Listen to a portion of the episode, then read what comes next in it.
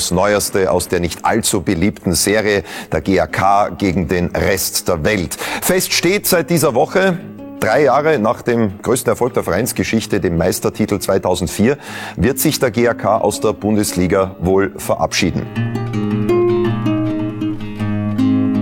Nach der Bestätigung des Zwangsausgleiches und der Aufhebung des Konkursverfahrens kann der KAK selbst entscheiden und wird im Interesse des österreichischen Fußballsportes und im Interesse des österreichischen Vereinsrechts diesen Punkteabzug akzeptieren und sich in den Schoß der Bundesliga reumütig zurückbewegen und schauen, was da passiert.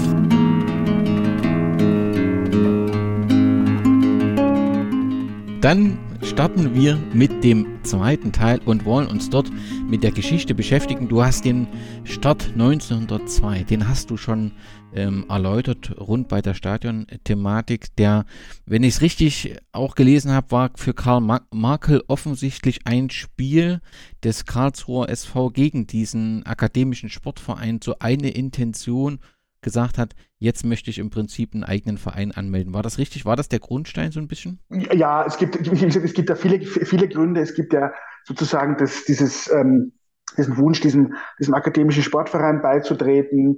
Es gab dieses Vorbild Wiener AC, es gab Spiele, die man gesehen hat. Es gibt ja später, das ist ja auch wieder sozusagen der, der, auch wieder so ein Treppenwitz der Geschichte, ein Gastspiel von Sturm Prag in Graz, das möglicherweise die Initialzündung war für zumindest den Namen des anderen Grazer Vereins. Also man hat sich natürlich in der Zeit äh, wahnsinnig ähm, oft von solchen Dingen inspirieren lassen.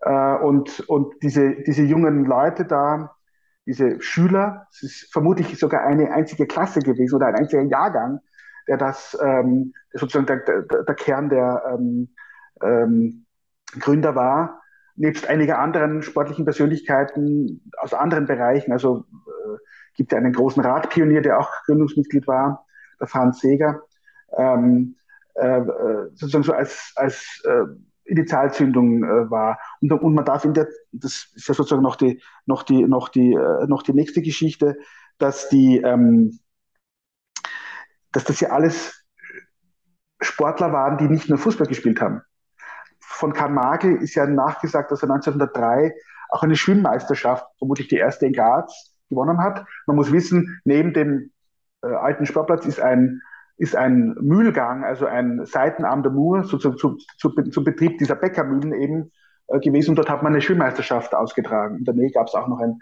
ein, ein, ein, ein äh, großes Schwimmbad.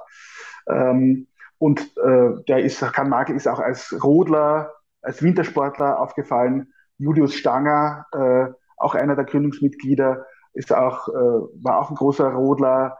Äh, also Wintersport war auch eine wichtige Geschichte. Das kam ja meistens aus den Städten. Mit Zuschlag ist ja eine große, äh, ist ja ein großer Wintersportpionier. Das ist eine äh, knapp eineinhalb, also knapp eine Stunde von, von, äh, von Graz entfernt.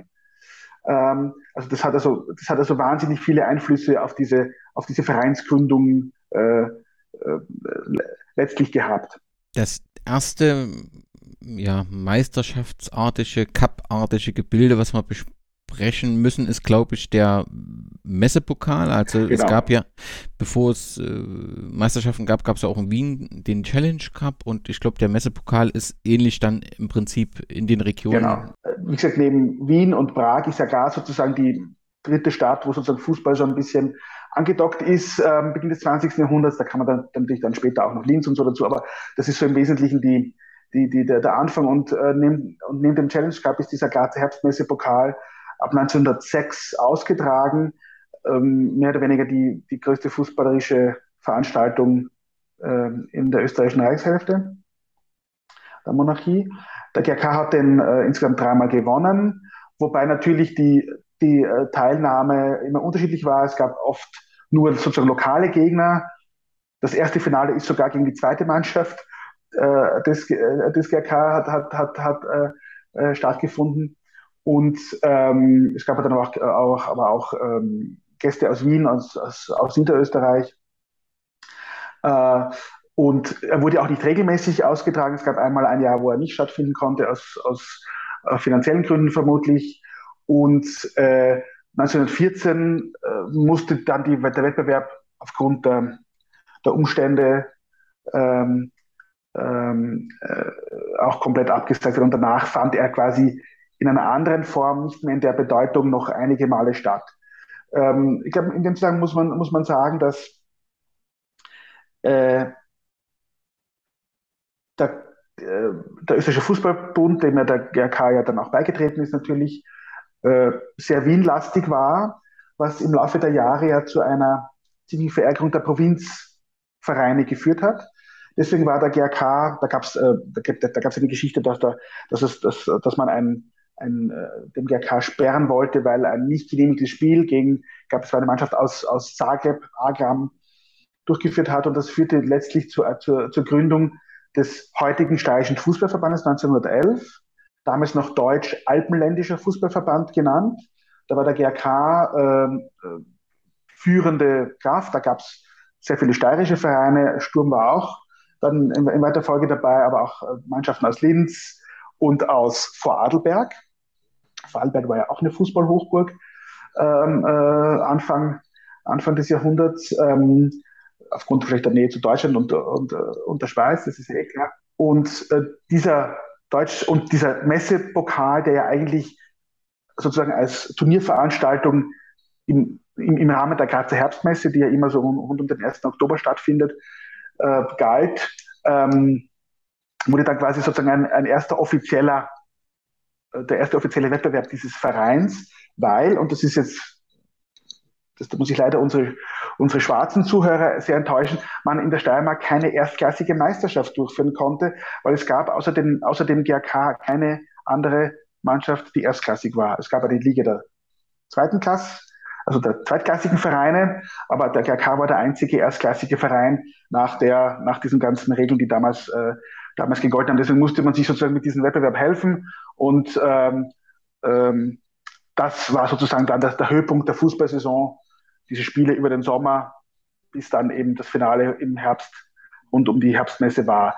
Und man muss auch dazu sagen, dass es die, einen Herbstmesse-Pokal auch für andere Sportarten gab oder sogar noch gibt, nämlich im Fechten heute. Also es gab es auch im Tennis und in, und in, und, und in anderen Sportarten. Es war sozusagen so eine Art, äh, also das war einfach eine riesengroße Messe, wo einfach man das so noch das sich drumherum schmücken wollte mit sportlichen Veranstaltungen. Um ein we wenig äh, auf die Mannschaften in Graz zu kommen und Vereine, die es zu diesem Zeitpunkt gab, der Blick in die steirischen Meisterschaften. Das ist nach meinem Kenntnisstand erstmals im Sommer 1920 ausgetragen worden. So ist es. Und dort habe ich die Namen GAK und Sturm gefunden. Ich habe den Grazer Sportverein gefunden. Ich habe Rapid Graz und die Amateure Graz gefunden. Und glaube ich noch ein Arbeitersportverein Gösting. Gibt es die Vereine, gibt es Nachfolger? Also gab es damals in Graz GAK und dann Sturm und sonst nichts? Oder wie war das Verhältnis, das Kräfteverhältnis? Also man muss ja sagen, dass ähm zunächst einmal die von der, von der, von der Entwicklung her der, der erste Konkurrent ASV sich irgendwann mal aufgelöst hat, die Spieler zum GRK beigetreten sind, aber auf der anderen Seite auch vom GRK Spieler weg sind, die dann einen eigenen Verein, nämlich die GSV, gegründet haben 1906. Das ist eigentlich schon die, schon die, das ist eigentlich schon die zweite GSV.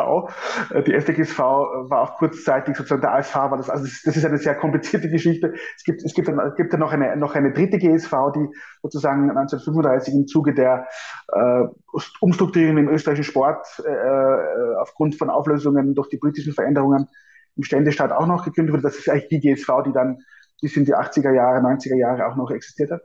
Ähm, es gibt, äh, das ist ja das, ähm, was sozusagen auch, auch in anderen Ländern ähm, äh, der Kern war, es gab ja diese, diese, zu einem bestimmten Zeitpunkt jedenfalls die Trennung in den bürgerlichen und, und, und in den Arbeitersport.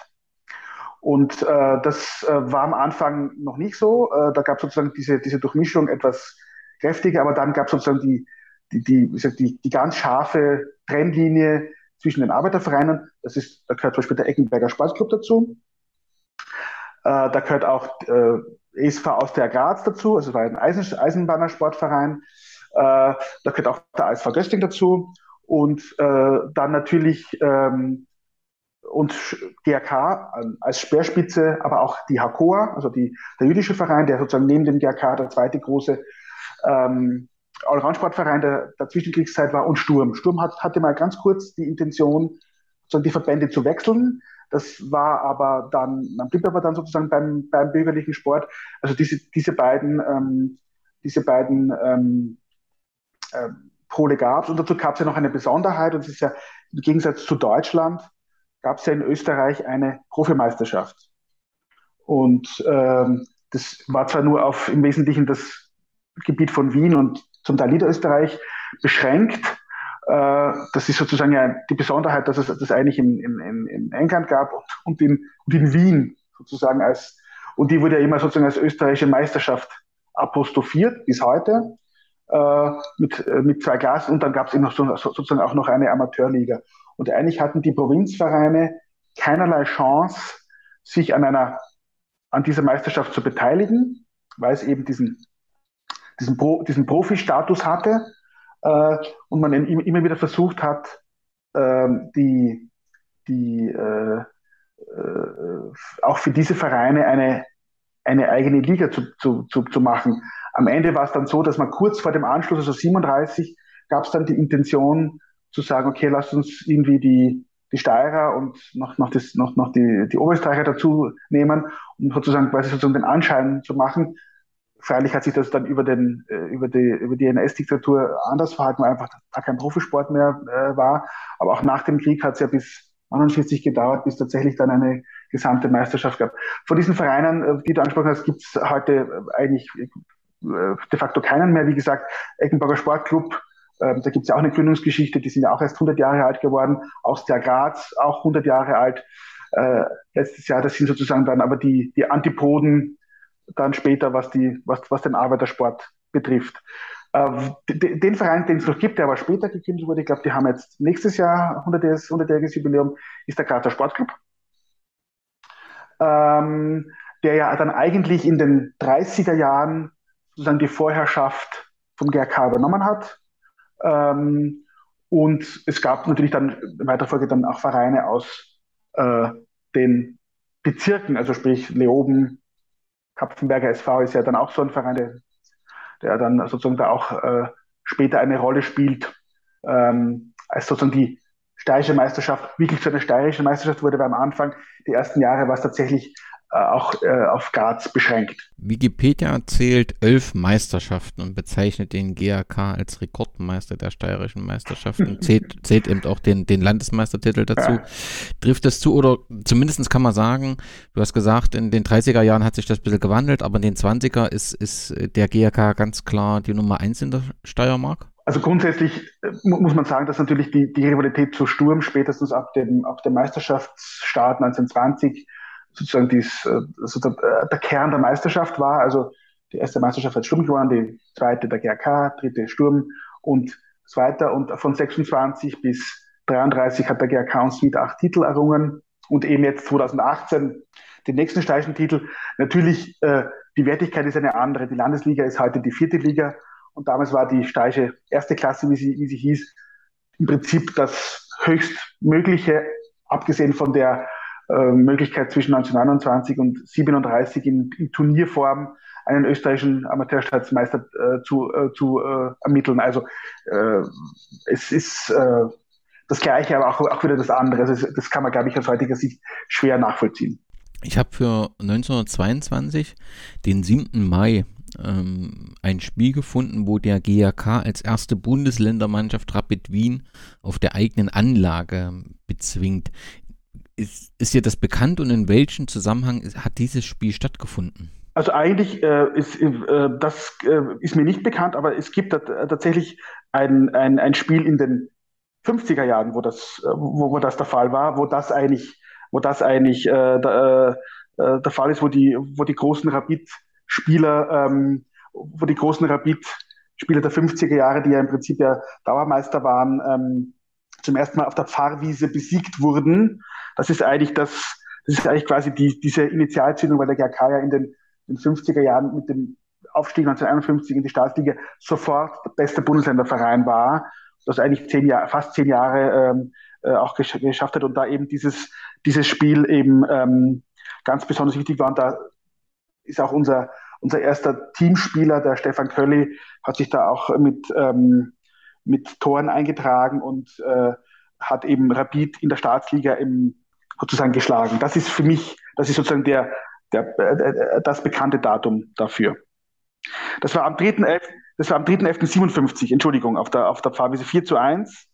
Das war der erste Provinzverein schlägt, schlägt Rapid auf der eigenen Anlage. Dann ist das so auch korrekt und das andere dann sicherlich irgendetwas, was ich missverstanden habe bei der Recherche, aber. Möglicherweise, möglicherweise war es einfach ein, ein Freundschaftsspiel. Also das, es, war, es war damals ja üblich, dass, es war, es war damals ja üblich, dass äh, die Vereine abseits der Meisterschaft, die Meisterschaft, äh, es waren ja vier, fünf, sechs, sieben Vereine in, in der Liga. Also man hatte also relativ viel Zeit während der Saison Gastspiele zu machen, äh, also Gastspiele zu machen. Und der GRK hatte sehr, sehr viel Kontakt nach Wien, sind immer wieder Reisen nach Wien äh, verzeichnet. Und da ist immer die Frage dann, war das die Kampfmannschaft von Rapid, war es eine zweite Mannschaft? Das ist immer so ein bisschen die Frage.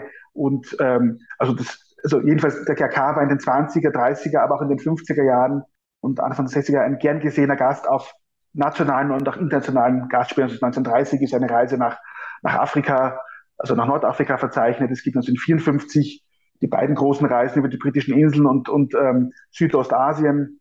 Also das, äh, also der hat jenseits der 200 Spiele äh, in dieser Form ausgetragen, in diesen, in diesen Zeitrahmen. Ich habe den GAK nicht nur als Rekordmeister der steirischen Meisterschaft gefunden, sondern auch als Rekordsieger der österreichischen Fußball-Amateur-Staatsmeisterschaft. Ganz offensichtlich wurde die zwischen 1929 und 1937 ausgetragen. Kannst du was zu dieser Meisterschaft sagen und welche Stellung die hatte? Also das ist, wie ich schon vorher ausgeführt habe, seit 1924 war ja in Wien diese sogenannte Profimeisterschaft eingeführt. Das heißt, die sich eben als österreichische Meisterschaft gesehen hat oder hat als, als solche gesehen wird. Und für die äh, Bundesländer gab es eben, für die Meister der Bundesländer gab es eben keine Möglichkeit, sozusagen sich österreichweit zu messen. Deswegen hat man diese Liga, diese Meisterschaft, das war ein, letztlich ein Turnier, ähm, eingeführt. Da gab es dann ja im Prinzip ja Vorrundenspiele in, sozusagen in, äh, im regionalen Kontext und dann eben äh, Endspiele, Endturniere dann ähm, sozusagen dieser, dieser Gruppensieger, sage ich jetzt mal so. Der Stellenwert war sicherlich äh, für die Provinzvereine groß. Also ich, das ist, das ist, äh, äh, es ist ja so, dass der, dass der GRK tatsächlich immer wieder, das, oder dass dem GRK tatsächlich immer wieder angetragen wurde, Teil dieser Wiener Liga zu werden, weil, man weil, man, weil die Spielstärke so groß war. Und äh, 1931 gab es so einen, so einen Versuch, der ist dann leider dadurch zerstört worden, dass äh, unser Stadtrivale in Wien bei einem Spiel glaube ich, mit 1 zu 6 oder 1 zu 8 untergegangen ist und dann meinte man dann lieber doch nicht. Ähm, also man hat den GRK auch immer hingehalten. Es war einfach so, dass das, das, das tatsächlich Anfang der 30er Jahre ähm, eben wirklich sehr, sehr, sehr, sehr dominierend war. Und das war wahrscheinlich ein junges Team und äh, letztlich hat man dann ja 37 versucht, eben die Landesmeister mehr einzubeziehen. Das war aber dann für den GRK schon zu spät. Äh, für den GRK war das insofern, glaube ich, bedeutend, weil natürlich es waren drei Titel ich, man, man, man kann sie nicht ganz mit der Profi, mit dem Profititel 2004 vergleichen, aber trotzdem, es war da, damals der, der höchste zu reichende Titel. Man darf nicht vergessen, dass äh, der GRK wesentlich, äh, wesentlicher Träger auch des österreichischen Amateurteams war, äh, das auch so in diesem Zeitraum 27 bis 37 ungefähr war das, ähm, auch sehr, sehr viele Spieler, ich glaube es waren zwölf, unter anderem auch der Rudi Hieden, aber auch Otto Gaber. Der Otto Gaber war ja auch 1924 sozusagen der erste Fußballprofi aus der Steiermark, der ging ein halbes Jahr zu Slovan ähm, äh, nach, nach Wien, kam dann aber wieder zurück. Ähm, dass, dass, dass die da auch alle eine, eine große Bedeutung dafür hatten. Also das äh, sieht man auch eben an diesen Einberufungen. Da gibt es ja also auch ne, ne, natürlich nicht in der heutigen Form die Menge an Spielen, aber es gab diese, diese äh, mitteleuropäische Amateur- äh, Meisterschaft der Nationalteams und da waren die natürlich äh, gern gesehene Spieler. Und äh, das ist sozusagen auch sozusagen ein, eine Referenz äh, an, den, an, an den GRK. Also äh, dreimal eben der Sieger und 1931 auch nochmal äh, im Finale gewesen und da, damals gegen den Lask verloren. Also die Gegner waren der FC Lustenau, also eben gesagt Vorarlberg und der Lask, also heute auch ein noch existierender Verein. Ja, es zeigt ja aber, wie sportlich erfolgreich man zu dieser Zeit war. Und dann, wenn wir die Geschichte chronologisch durchgehen, gilt es den äh, Komplex oder den Zeitraum 1938 bis 1945 ein wenig unter die Lupe zu nehmen. Es ist ja so, dass in diese Zeitraum in vielen Vereinen, finde ich, mittlerweile sehr stark bearbeitet und analysiert wird. Das hat eben auch was mit dem Engagement des schon besprochenen Ballesters beziehungsweise in den Redaktionsstuben oder der verantwortlichen Journalistinnen zu tun, äh, dass ähm, dieser Zeitraum immer mehr in den Fokus gerät und ich glaube auch rund um den GAK ist das ganz gut recherchiert. Stimmt das Trifft das zu? Würdest du das auch so sehen? Ich glaube, da gibt es noch Luft nach oben. ähm, wobei wir das, ähm, dieses, diese Thematik tatsächlich auch in einem größeren Kontext ähm, sehen. Es ist tatsächlich ja so, dass der, der GRK stammt aus einem bürgerlich-deutschnationalen äh, Bereich der Gesellschaft. Ähm, der berühmte ARIA-Paragraph, der 1902 in der ähm, den, in den Statuten war, wie er in den Statuten von vielen Vereinen war, ähm, wird er immer sozusagen als, sozusagen als, als äh, äh, sozusagen immer als, als äh, Eyecatcher äh, genannt. Ähm, auch dass man, dass es Personen gibt, die mit dem GRK in Verbindung waren, die später natürlich auch im Nazi-Regime Funktionen hatten. Es gab natürlich auch viele Parteimitglieder, das ist, das ist gar keine Frage. Das ist sozusagen so divers, wie die Gesellschaft ist, so divers war es auch beim GRK.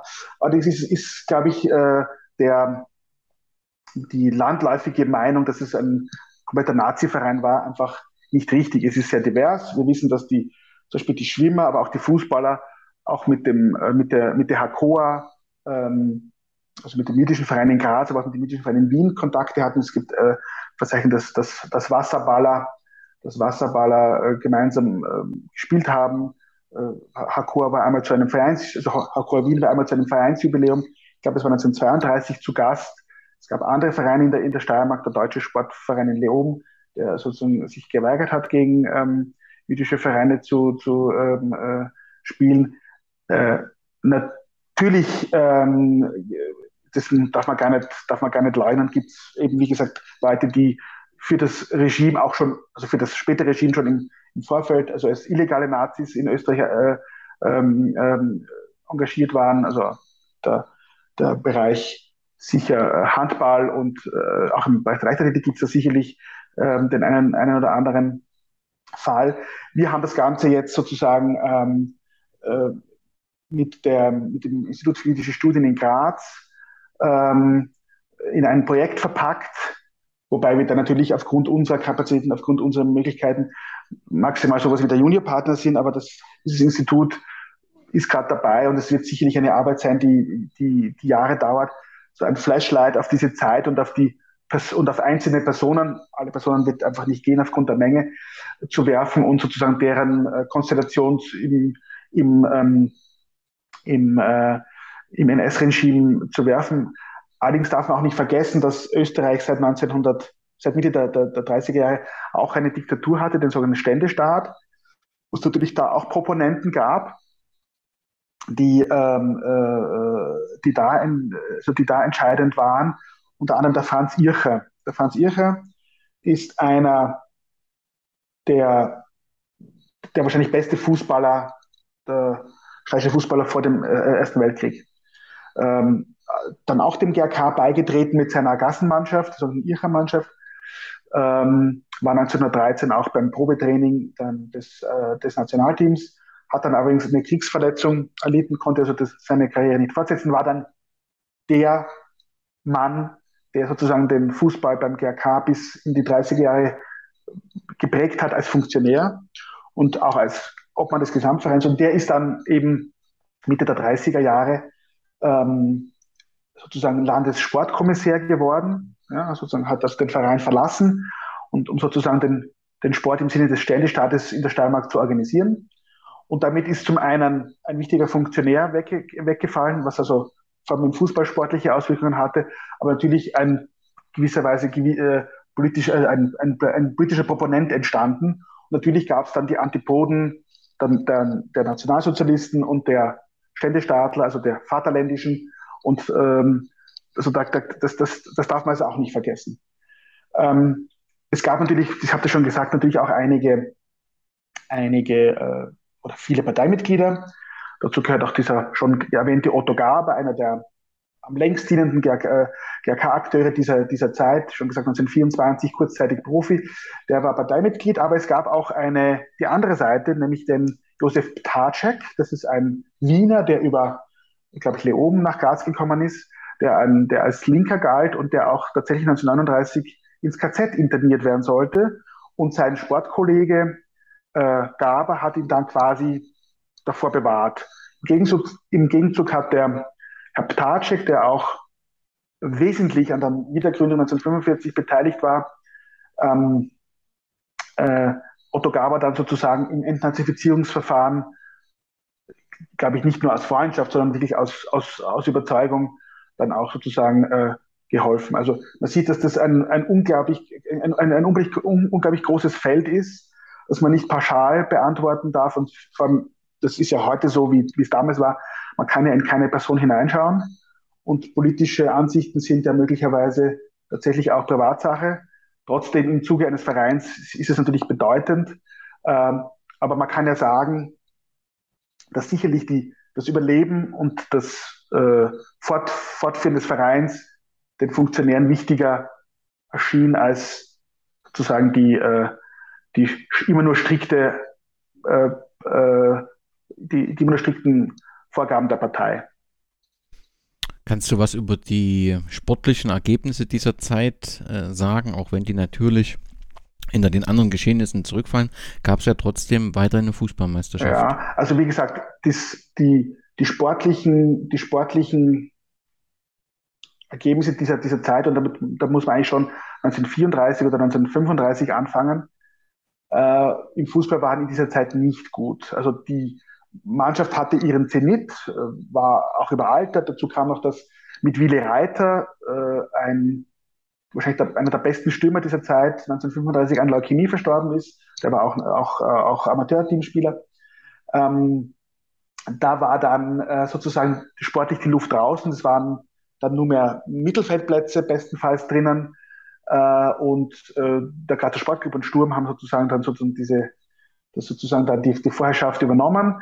Es gab ja dann die Einführung einer ostmarkweiten Liga, da war der GRK auch ähm, nicht dabei, beziehungsweise hat sich sozusagen in dieser sogenannten Bezirksklasse, also in der mehr oder weniger steirisch, steirischen Liga weiter verdingt.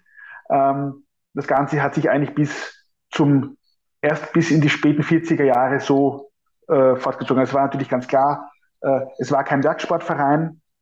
Man musste immer wieder schauen, wo man die Spiele herbekommt. Es waren eben sehr viele junge Spieler im Einsatz. Ich, ich erinnere mich, dass, dass einige Jugendspieler mit der steirischen Auswahl im Finale der, äh, der deutschen äh, Jugendmeisterschaft standen. Also die Jugendarbeit war, war weiterhin gut.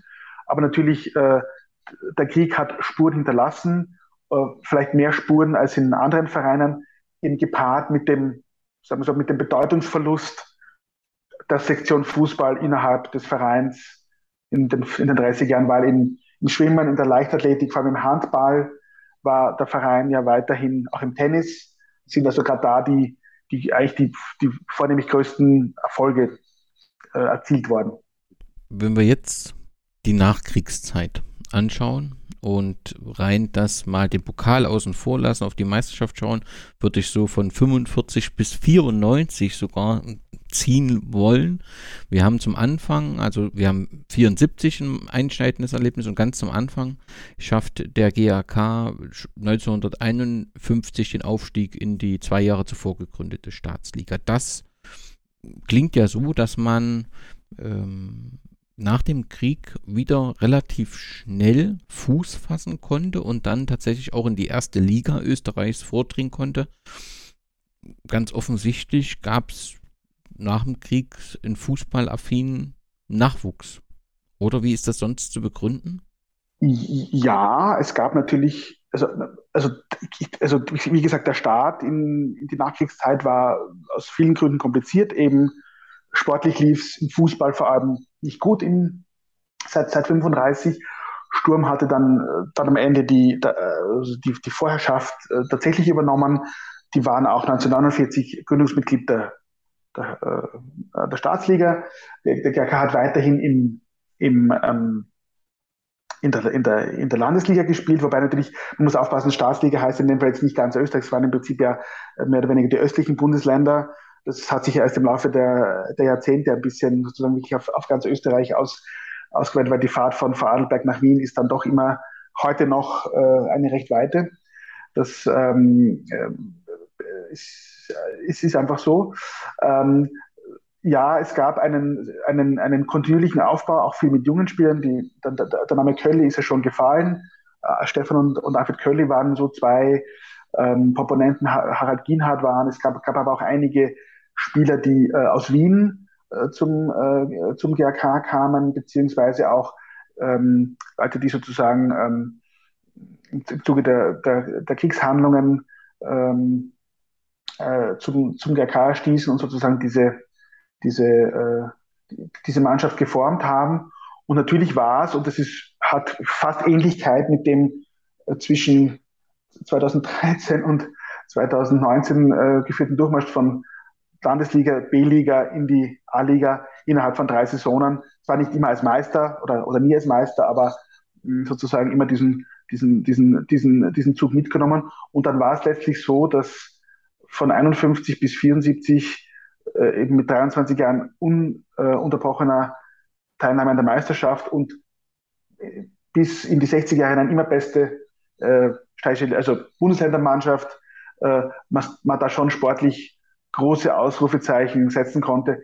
Ich erinnere nur daran, äh, Willi Huberts, der erste, der erste österreichische Legionär in der deutschen Bundesliga 1963, ist vom ASK Volzberg beim GRK gelernt, hatte dann 1959 seinen großen Karriereschritt bei einem USA-Gastspiel in die USA als Rom, äh, Eintracht Frankfurt, Paul Haller, äh, GRK zu Rapid, ähm, Gernot Freidel von Deutschlandsberg über den GRK Austria Wien. Also das, es gab da eine ganze Menge von Spielerpersönlichkeiten, die dann ähm, äh, später einfach in anderen Vereinen ähm, große Karriere gemacht haben und eben Teil der Mannschaft waren. Auch eine Person wie Erwin Ninaus, der gleichzeitig, so wie Rudi Hieden, in zwei Nationalteams gespielt hat, äh, zweimal für Österreich, zweimal nach seiner Auswanderung für, für Australien, also und auch im äh, WM-Kader 58 war. Äh, da sieht man schon, dass da äh, sehr, sehr viel Potenzial war und äh, dass äh, hier jedenfalls bis Anfang der 60er Jahre dass, ein, äh, dass das sportlich sehr, sehr, sehr, sehr stabil war, was den Fußball betrifft auf jeden Fall. Und dann würde ich als nächsten Meilenstein, ähm, weiß nicht, ob du das korrigieren willst oder ob du da zustimmen kannst. Es gab 71, 72 dann das bisher beste Meisterschaftsergebnis mit dem Drang 3 und das war 72, 73. Das war 72, 73. Das war, der, das war der dritte Platz. Dazu muss man allerdings sagen, dass natürlich der Zeitraum der, der späten 60er, Anfang 70er Jahre sportlich sehr äh, schwierig war. Das war, man war eher, eher am, am Ende der Tabelle, hat sehr oft gegen den Abstieg gespielt. Es gibt ein, ein Meisterschaftsfinale 65, wo äh, durch einen 1 zu 0 Sieg von Rapid der Lask österreichische Meister wurde, Rapid nicht Meister und im Gegenzug Sturm noch zum letzten Mal in die Regionalliga abgestiegen ist. Also man hat tatsächlich da in diesen, in diesen Jahren äh, immer wieder gegen den, gegen den Abstieg gespielt. Das hat sich dann ein bisschen stabilisiert, äh, 72, 73 mit Trainer Helmut Zenekovic. Dazu muss man auch sagen, wie die Hubert ist zurückgekehrt als Libero, Walter Koleschnik, unser, unser, Erst, äh, unser Rekordspieler für Erstligaspiele, hatte da sozusagen seine, seine besten Jahre und man hat tatsächlich den, den dritten Platz und damit zum ersten Mal den UEFA Cup Platz erreicht. Muss allerdings sagen, schon 62 und 68 gab es schon ähm, Teilnahmen im ähm, Cupsiegerbewerb als jeweils Finalist des, äh, des, des, des, des ÖFB Cups äh, und auch noch Messerstädte-Pokal und Raban Cup. Also es gab, äh, man sieht ja sozusagen auch an der, an den, an der äh, Veränderung der Reisegewohnheiten. Früher waren natürlich die, die ähm, Auslandsreisen, die, die Gasttourneen am Vordergrund durch die Einführung des Europacups oder irgendwelcher europaweiten Wettbewerbe sind natürlich die in den Vordergrund gerückt und diese Gastspielreisen immer weiter in den Hintergrund, bis sie dann äh, gänzlich äh, abgesetzt wurden. Genau, ähm, das ist richtig, 2073, das war sozusagen so ein bisschen auch der, der Versuch, äh, wieder nach oben zu steigen. Allerdings gab es dann in, in, der Saison drauf ein relativ böses Erwachen. Ähm, nicht nur, dass man in der ersten Runde des, des UEFA Cups äh, ausgeschieden ist, das ist gar nicht so, äh, ganz so dramatisch, aber der ÖFB bzw. die damalige Nationalliga, so hieß die Meisterschaft, wollten eine neue Struktur machen, nämlich eine Bundesliga einführen. Äh, bekanntermaßen, die österreichische Meisterschaft gibt es seit 1949. Äh, die Bezeichnungen der Ligen sind ein bisschen anders. Staatsliga, Nationalliga, Bundesliga. Ähm, sehr anders als in Deutschland, wo erst 63 wirklich eine, eine gemeinsame deutsche Liga ähm, gegründet wurde. Und da sollten, und da sollten ähm, äh, Punkte, Quotienten äh, sozusagen bemessen, welcher Verein teilnimmt. Der, der Plan war, aus jedem Bundesland einer und, in, und aus Wien zwei. Liegt auch daran, dass, dass man sozusagen Austria und Rapid nicht sozusagen in das Dilemma bringen wollte, einfach in die zweite Liga absteigen zu müssen. Und somit hatte man also zehn Mannschaften und der GRK hatte dafür zu wenig Punkte äh, und musste dann zwangsweise absteigen. Wobei es da dann auch noch ähm, am Ende äh, diese, diese Dinge etwas unsauber waren, da dann plötzlich zwei oberösterreichische und kein äh, Vorarlberger Verein dabei war. Also das war sozusagen so ein bisschen eine, eine Unsauberkeit. Dazu muss man aber sagen, dass die Meisterschaft 72, 73 durch die Maul- und Klauensäure Säure, äh, nicht wirklich seriös, nicht seriös zu Ende gespielt werden konnte. Ähm, da gab es dann einige Nachtragsspiele für Absteiger, für potenzielle Absteiger und da war auch Sturm darunter. Und Sturm wäre eigentlich abgestiegen gewesen. Aber auch unter anderem der KK hat sich eingesetzt, dass Sturm weiter in der höchsten Liga spielt und äh, sozusagen als, als, Treppen, als nächsten Treppenwitz der Geschichte konnte Sturm dann erstklassig bleiben, musste der GRK dann mit, äh, mit, mit einigen Punkten zu wenig in die zweite Liga absteigen. Aber das trifft ja mehrere Vereine, dass die 1974 ein Bruch Ja, ja, ja, Kapfenberg war weg, also da waren wirklich, es waren wirklich viele. Ich, ich glaube, äh, was sozusagen die, äh, was sozusagen die, damals die Zornesröte der GRK-Funktionäre hochgetrieben hat, hochgetrieben hat, war einfach die äh, Tatsache, dass es ein möglicherweise willkürlicher Zeitraum war, äh, dass es zu, zu, kurzfristig eingesetzt wurde. Also ich glaube, dass das, äh, das und man einfach diesen Nimbus des nicht des unabsteigbaren Vereins, deswegen wird auch immer vom Zwangsabstieg geredet. Das war ja kein, in dem Sinne ja kein sportlicher Abstieg, weil in, in der Liga war man ja sozusagen nicht auf einem Abstiegsplatz. Das war quasi ein bisschen die, die, äh, das war ein bisschen die, ähm, das, was die, die, die Vereinsfunktionäre einfach irritiert hat. Aber äh, Strafe kommt auf den Fuß. Im, im, im, im, drauf, im, im darauffolgenden Zweitligajahr äh, wurde der Aufstieg geschafft und man war ab 75 wieder Teil der, der, der Bundesliga eben bis 1990.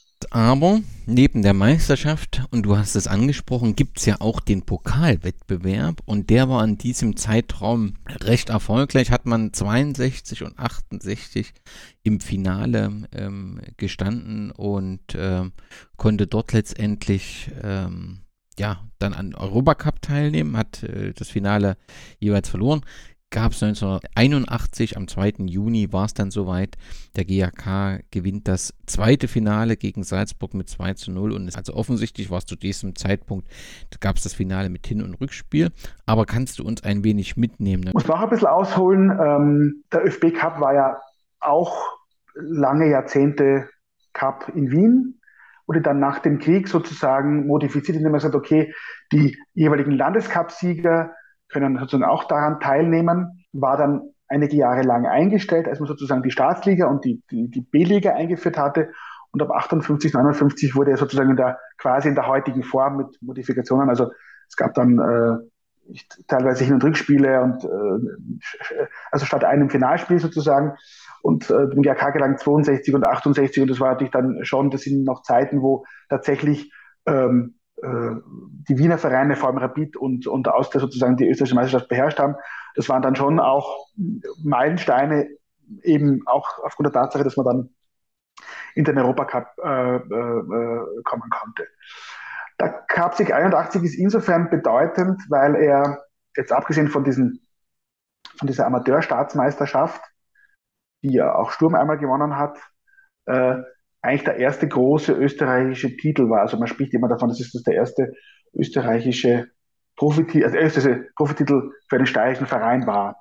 Das ist äh, ja auch richtig, weil davor gab es bis auf die, den Zweitligatitel 75 für den, äh, für, für, äh, für den GRK also keinen, keinen, keinen, keinen Titel.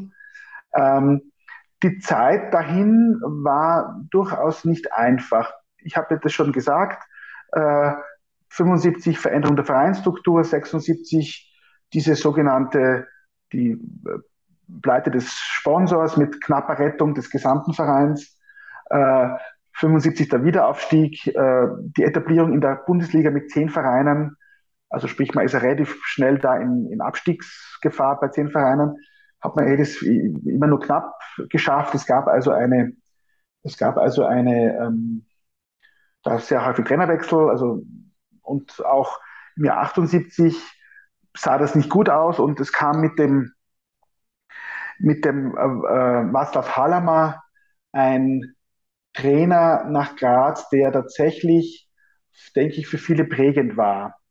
Ähm, zum einen, ähm, es ist ein, Václav Halama ist in Tschechien geboren, ist dann nach Deutschland quasi ausgesiedelt worden und hat an der Kölner Sporthochschule studiert. Also sprich, er hat also eine wirklich gute Ausbildung und ist über, über denke ich, Bekanntschaft von Funktionären ähm, äh, dann in Graz gelandet, wo man einen Trainer gesucht hat. Und der hatte mit dem Verein um 1980, 81 äh, also sehr große Erfolge, also gute Platzierungen, auch oft die Chance, Vizemeister zu werden.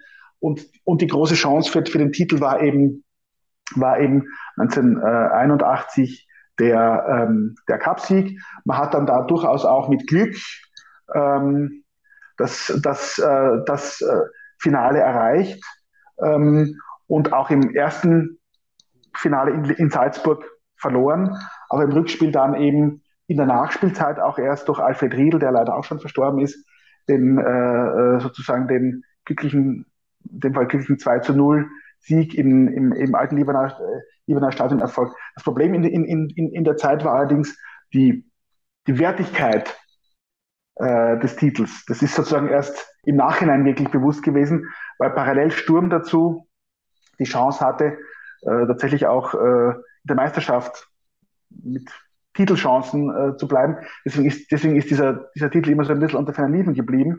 Und erst im Nachhinein war ihm bewusst geworden, dass das eigentlich wirklich ein, ein, ein, äh, ein, ein bedeutendes Ereignis war, dann eben auch wieder mit, mit äh, Europacup, äh, Europacup-Teilnahme und auch in Folge dann nächste, die, die darauffolgende Saison, äh, nachdem ähm, Cik Tchaikovsky als Trainer nicht so erfolgreich war mit Gustl Starek, wieder als Dritter, wieder einen UEFA Cup Platz zu ringen. Also es war sozusagen auch gerade diese, diese, dieser, dieser Wechsel 70er, 80er Jahre auch sportlich ein, ein Höhenflug für den, äh, für, für den Verein. Diese Saison, diese Pokalsaison 81? Ich glaube, wir sind am Ende Vierter geworden, hätten aber auch die Chance gehabt, eben weiter vorne zu landen. Aber das wurde dann, dann wurde, wurde dann sozusagen die, äh, wurde dann sozusagen am, am Ende ein bisschen ausgelassen und der Fokus lag dann tatsächlich auf dem, auf dem, auf dem Cup-Finale. Und kannst du uns da ein bisschen mitnehmen, wen hat man in dieser Pokalsaison alles aus dem Weg räumen müssen? Das waren tatsächlich die, äh, wirklich die, wirklich die großen Vereine. Aus der Rapid waren, waren unter den, unter den äh, äh Gegnern. Und da hat man zum Teil tatsächlich mit, mit, äh, mit, mit Glück und ich glaube, Josef Hickesberger ist ausgeschlossen worden, tatsächlich auch äh, da mit 1 zu 0 gerade ihre, ihre, äh, das war, das war tatsächlich ein hart erkämpfter, ein hart erkämpfter äh, Pokalsieg. Und das, das Hinspiel war zuerst in Salzburg, In Salzburg, das ging, 1 zu 0, das ging 1 zu 0 verloren, wobei man da das Gefühl hatte, dass Salzburg noch mehr Tore hätte machen können. Also da gab es tatsächlich einige brenzlige Situationen, wo dann unser Jahrhundertspieler Savo Ekmicic im Tor die Sachen rausgewischt hat und, und auch das Spiel im, äh, in, in, in Graz war tatsächlich äh, auch geprägt durch ähm, einen Ausschluss von Yoshimoda, äh, unser, unser Spielmacher, CSSR Europameister 1976 ähm, und tatsächlich dann ein, ein Tor in der Nachspielzeit eben durch, durch, äh, durch Alfred Riedl. Also das, das 1 zu 0 erfolgte relativ früh durch einen Elfmeter äh, zu Beginn der Spielzeit durch, durch, durch Sepp Dering und dann war es relativ lange ausgeglichen, auch ein hitziges Spiel. Auch Gustl Starek, der damals in, in ähm, Salzburg Trainer war und dann im, Jahr darauf eben zum, zum GRK kam, ähm, war dann quasi da auch so mittendrin, also auch so ein bisschen als, als emotionaler Trainer bekannt. Und es war sicherlich ein, ein sehr, ähm, zwischendurch ein sehr hitziges Spiel. Aber, aber wenn man sich die Fotos anschaut, natürlich die, die, die, die Ehrenrunde, also sowas, was man ja heute kennt, das war damals auch so eine, es gab so, ein, so, eine, so eine Initialzündung für sowas, also die, die mit Savo Ekmicic mit der roten Fahne durch das Liebenauer Stadion und freudentrunkene Fans, die die Spieler umarmen. Also das war, glaube ich, auch für die Anwesenden schon ein, also ich glaube, viele, die, dies, die dieses Ereignis ähm, äh, erlebt haben, sprechen halt noch davon. Wir haben das letztes Jahr ja auch groß gefeiert. Wir haben ja sozusagen den, den 40. Geburtstag des, des Cupsticks mit äh, einer Serie von Artikeln auch gefeiert, wo wir auch äh, auf diese Saison eingehen und auf, äh, auf, die, auf Spieler und auf Beteiligte eingehen und auch den Václav Halama hochleben lassen mit einer großen Biografie auf unserer Homepage. Ja, und wenn man dann nach dem nächsten Meilenstein sucht, bevor wir in diese ja, erfolgreiche Zeit von 2000 bis 2004 kommen, wo sich der GAK ja einen wahren Erfolgsrausch äh, spielt, hätte ich ähm, die Meilenstein bei 1995 gemacht, den Aufstieg ähm, in die erste Liga. Nach sechs Jahren in der zweiten Division steigt der GK im letzten Meisterschaftsspiel dann auf und damit beginnt letztendlich eine sehr erfolgreiche Zeit. Was waren aus deiner Sicht die Gründe für diesen Wiederaufstieg? Ist, spielt der, der Trainer Hans-Ulrich Thomale, der offensichtlich von 2002 dann auch zum Jahrhunderttrainer von euch gewählt wurde, spielt der da eine entscheidende Rolle mit? Gab es eine neue Struktur im Verein, neue Persönlichkeiten im Vorstand und so weiter. Was sorgte dafür, dass man 1995 zurück war und dann letztendlich starten konnte, so ähm, in so eine erfolgreiche Zeit? Ich glaube, man kann beide Antworten mit Ja beantworten. Das liegt sicherlich an, an Hans-Ulrich Domale.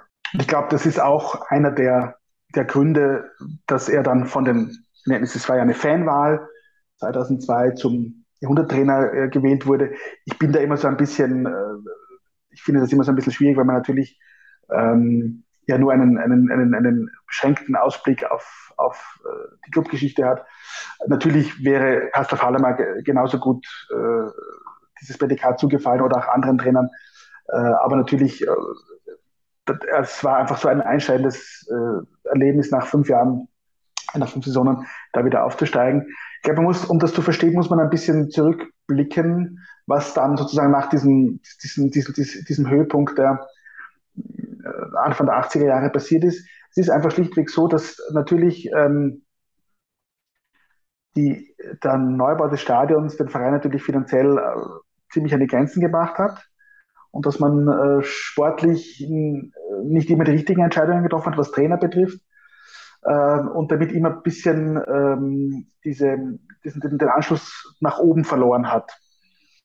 Ähm, und am Ende stand man eben vor der Entscheidung, also es war immer schon so, das äh, kann man ja in den Jahrbüchern und in den Statements nachlesen, schon in den, in den guten Zeiten war es schwierig, Wunsch und Wirklichkeit, also äh, das vorhandene Budget mit den notwendigen Ausgaben unter Eingang zu bringen. Also es muss das immer wieder Mittel gesucht werden, äh, Geld aufzutreiben.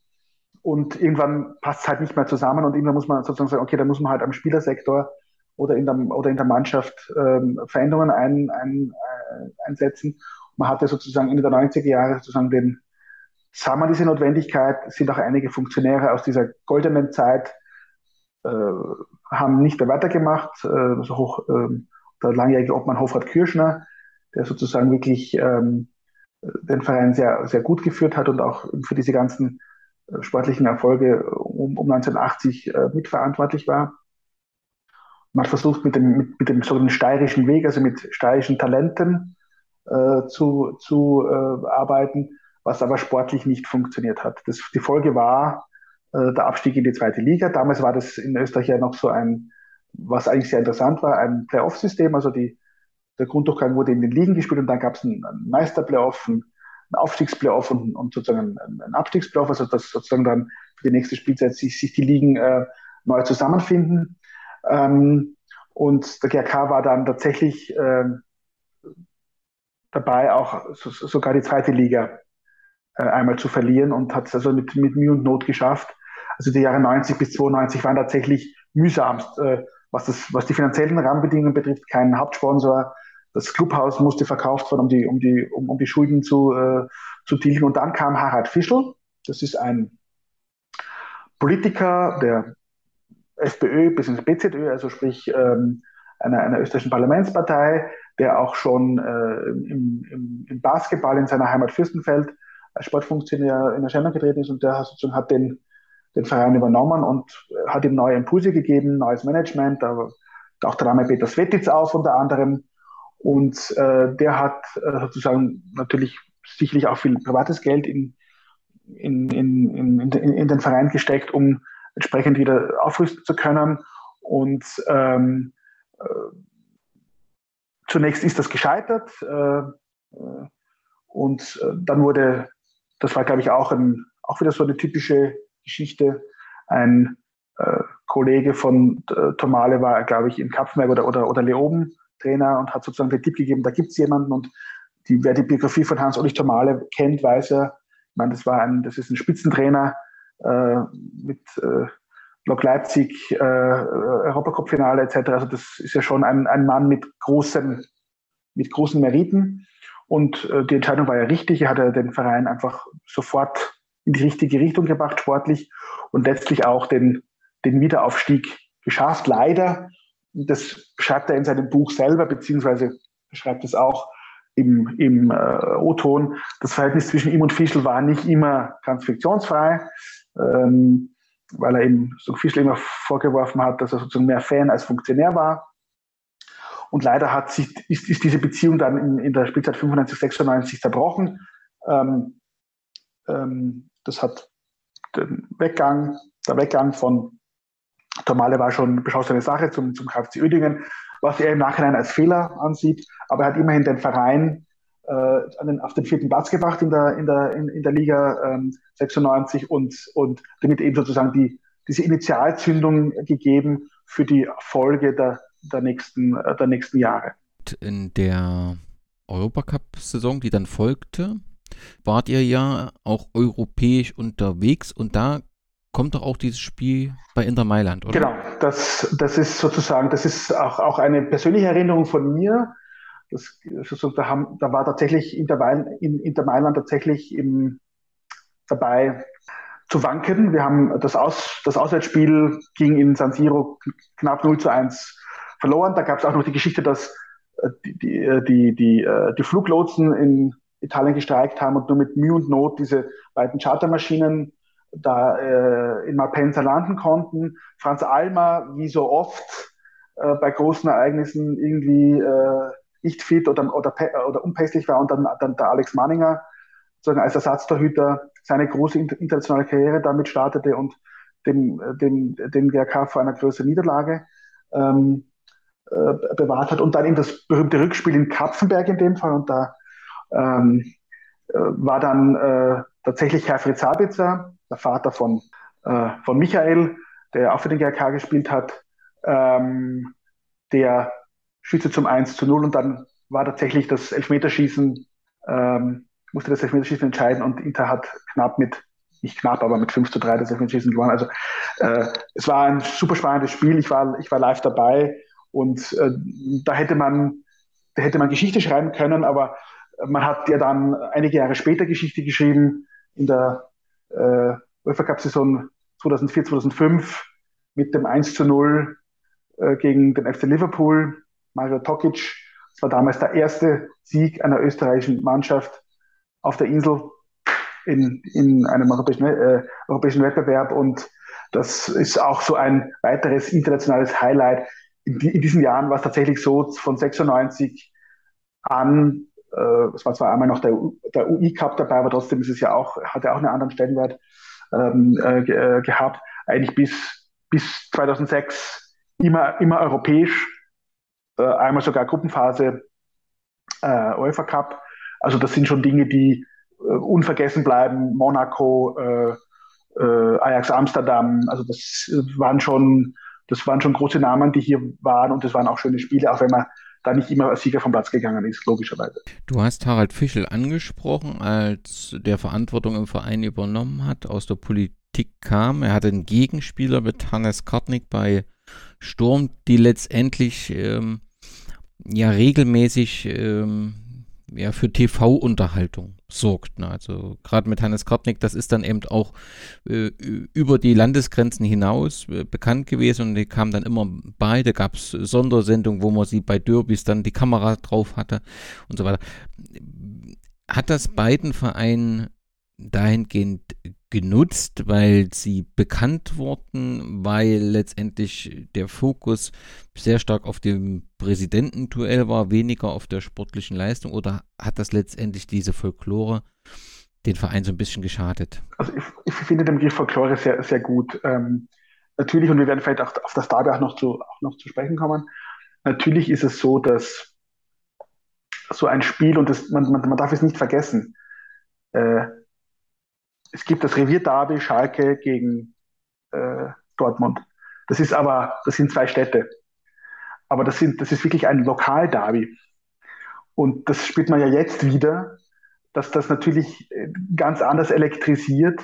Man spricht ja heute auch vom, wenn Sturm gegen äh, WRC oder Austria Frankfurt spielt, vom Back-Derby oder vom Steirer Derby. Ja, das sind Bezeichnungen, aber ein, wie das Red Firm oder, oder, oder, oder im Frühjahr bei München, TSV 1860, 8, äh, bei München, das sind wirklich die Spiele, die wirklich elektrisieren und da geht es sozusagen natürlich mehr um, äh, äh, äh, natürlich um sportlich, aber es geht auch mehr um das Drumherum. Nicht wer kann am nächsten Tag den anderen ausrichten, weil man verloren hat oder weil irgendwas passiert ist oder wie, sozusagen, wie präsentiert man sich vorher. Das ist heute noch viel wichtiger als früher mit Fan-Choreografien oder, oder irgendwelchen äh, Spray-Aktionen oder, oder, oder was auch immer. Und das war natürlich ein Teil dieser ganzen Inszenierung. Das gab es aber früher auch schon. Also ich, ich erinnere mich an genug Artikel in der Vereinszeitung, wo sozusagen diese, aber, aber natürlich auf eine andere Art und Weise natürlich, auf eine auf, auf diese Rivalität hingewiesen wurde oder, oder mit dieser Rivalität gespielt wurde, beziehungsweise es gab früher Derby-Wetten, äh, wo sozusagen äh, man irgendwelche Dinge öffentlich tun musste. Das ist ja nicht so, dass das jetzt das erste Mal war. Und natürlich war das eine Art von Show, weil beide natürlich dieses, dieses Sendungsbewusstsein hatten, Kartnick ja auch, Fischl aber auch, äh, Politiker, ne, ist ja auch immer dieses die Geschichte. Und ähm, viele finden das ja äh, nervig oder, oder unpassend ich fand, das war so ein bisschen das Salz in der Suppe. Es ist ja, also gerade auch in dieser Konstellation, äh, ich weiß nicht, Klaus Augenthaler, Ivan Ossim, also auch diese Antipoden, das ist ja auch dann so, das kommt ja dann noch dazu, aber das hat halt sich sozusagen dann mehr auf diese, auf diese Präsidentenebene verlagert. Ich fand das immer, also in, in Österreich gibt es ja den berühmten Schmäh, der nicht immer ganz so verständlich ist für Nicht-Österreicher. Äh, und ich glaube, das gehört dazu. Ich glaube, das, ähm, das ist sowieso eine Sache, die im Sport fehlt, weil es einfach um schon so viel Geld geht, so ein bisschen Dinge auch mit Augenzwinkern zu sehen. Man verliert ein Derby. Wir haben auch gestern ein Derby gespielt, ein kleines Derby, das sportlich für uns jetzt nicht so ausgegangen ist, wie wir, wie wir das sehen, äh, sehen wollten. Ähm, man muss es zur Kenntnis nehmen äh, und, und weitermachen. Und ich, ich finde, dass äh, man darf es nicht zu äh, überernst nehmen und, und ich finde, dass, dass Dinge, die äh, Grenzen überschreiten, einfach nicht, äh, sich nicht im Sport sowieso nicht gehören. Das gilt jetzt ja nicht nur für die Konstellation, sondern auch für generell. Äh, ich halte, Sport ist Sport und Sport ist die schönste Nebensache der Welt. Im Wissen, dass man natürlich heute damit viel Geld verdient und verdienen kann wollen ein paar ein Hens gesehen haben. Und es gibt Elfmeter, jawohl. Hens Elfmeter bereits in der dritten Minute. Schauen wir uns das nochmals an. Jawohl. Ganz klar die Entscheidung. Elfmeter für den GRK. Igor Pamic beim Elfmeterpunkt. Im Tor der Salzburger Schabold Schaffer. Letzten Anweisungen von Schüttengruber. Wird das die frühe Führung für den GRK und Tor? 1 0 für die Grazer nach bereits drei Minuten. Was für ein Auftakt. Vor einer Woche war Salzburg gegen den GRK in der Meisterschaft bereits nach einer Minute mit 1 0 in Führung gegangen. Und jetzt die frühe Führung für den GRK. Torschütze, der Bulle aus Pula, Igor Pamic. Ramusch. Links Pamic, er bekommt noch den Ball. Pamic. Pamic mit der Möglichkeit zum 2 0. Und das ist es. Das 2 zu 0 in der 34. Minute. War das eine kleine Vorentscheidung? Schauen Sie, wie Werner Gregoritsch jubelt. Er dankt bereits dem Himmel. Ja, was geht in einem Spieler jetzt vor? Ein Pfeifkonzert natürlich von den Salzburg-Anhängern. Und er weiß, was am Spiel steht.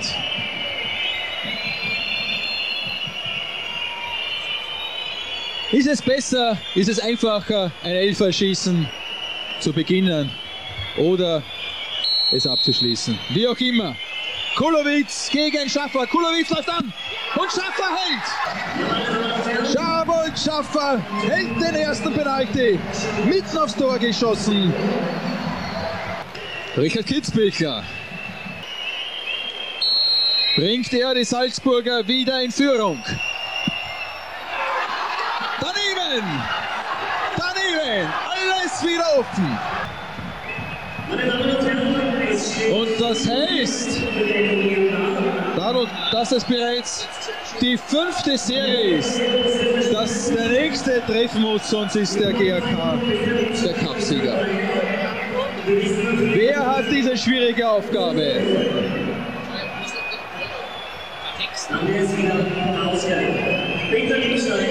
Ist Peter Lipschei. Peter Lipschei muss jetzt treffen, sonst ist das Spiel beendet. Sonst heißt der Cupsieger GRK. Lipschei läuft an. Und gehalten!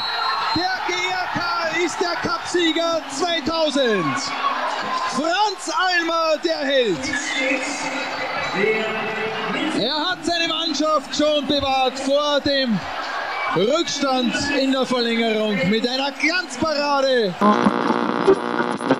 Viel Geld verdient wurde, hoffe ich doch, das werden wir dann sehen, auch von 2000 bis 2004 beim GAK, denn eigentlich gab es genug Erfolge und das begann im Jahr 2000 mit dem zweiten Pokalsieg, dem ersten Supercup-Erfolg, den es damals noch gab, den, äh, den, den Supercup, der ist wie in Deutschland dann ausgelaufen ähm, ähm zu einer gewissen Zeit. Trainer war damals Werner Grigoritsch und in dem Zusammenhang verweise ich gern nochmal auf den Podcast des Palästeros, wo Werner Grigoritsch ähm, interviewt wird und von äh, der Zeit damals äh, berichtet. Er war ja als Spieler schon beim GAK erfolgreich.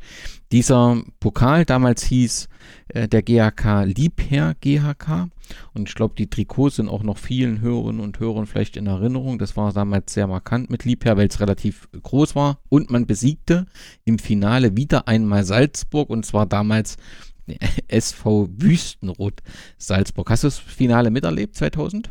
Äh, ja, äh, man, man, man, muss sagen, in Österreich gab es eine Blüte oder gibt es immer noch eine Blüte von Sponsorennamen in Vereinsnamen.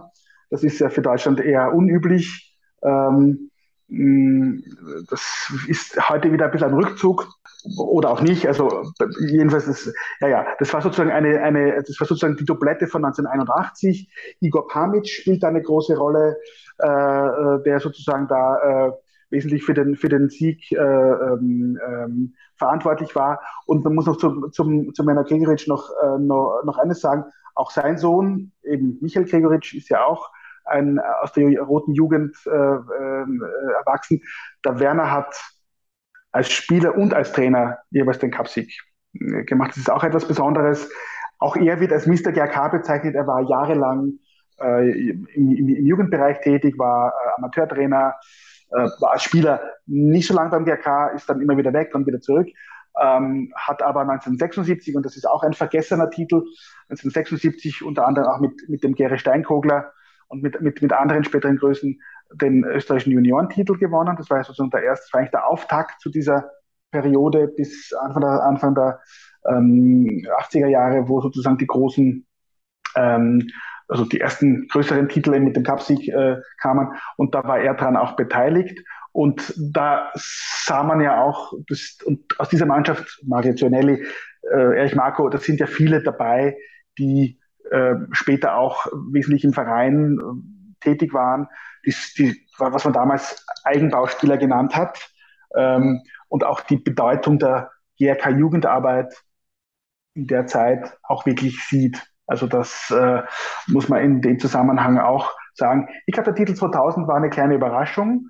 äh, das lief da in der Liga nicht so, nicht so gut. Gregoritsch hat, das ja, hat die Mannschaft auch übernommen, schon, schon relativ spät. Aber es war eigentlich die, dann sozusagen die nächste Initialzündung. Davor war ja äh, lange Jahre der Klaus Augenthaler Trainer und ähm, äh, steht ja auch im Zusammenhang mit, diesem, mit, diesem, mit der Stadioneröffnung, mit seinem ersten Spiel. Er ist dann weg und dann gab es sozusagen so ein bisschen eine, bisschen eine unstetere, bisschen eine unstetere Zeit und ähm, war dann sozusagen die, war dann sozusagen die, äh, sozusagen die, die nächste Konstante eigentlich in, äh, in, dieser, in dieser Zeit. Ist aber natürlich, muss das natürlich alles, alles im Kontext sehen. Ich habe das schon gesagt, gerade die Jahre um 2000, äh, da hat Sturm und GRK tatsächlich sehr viel an Titel gemacht und das ist immer die Frage, so wie 1981, die, die Frage der Wertigkeit. Natürlich sind die, die, die Meistertitel von Sturm natürlich mehr in Erinnerung als das, aber natürlich, ich meine, der GRK steht bei vier Cupsiegern ähm, das ist jetzt ja auch keine, ist auch kein Pappenstiel.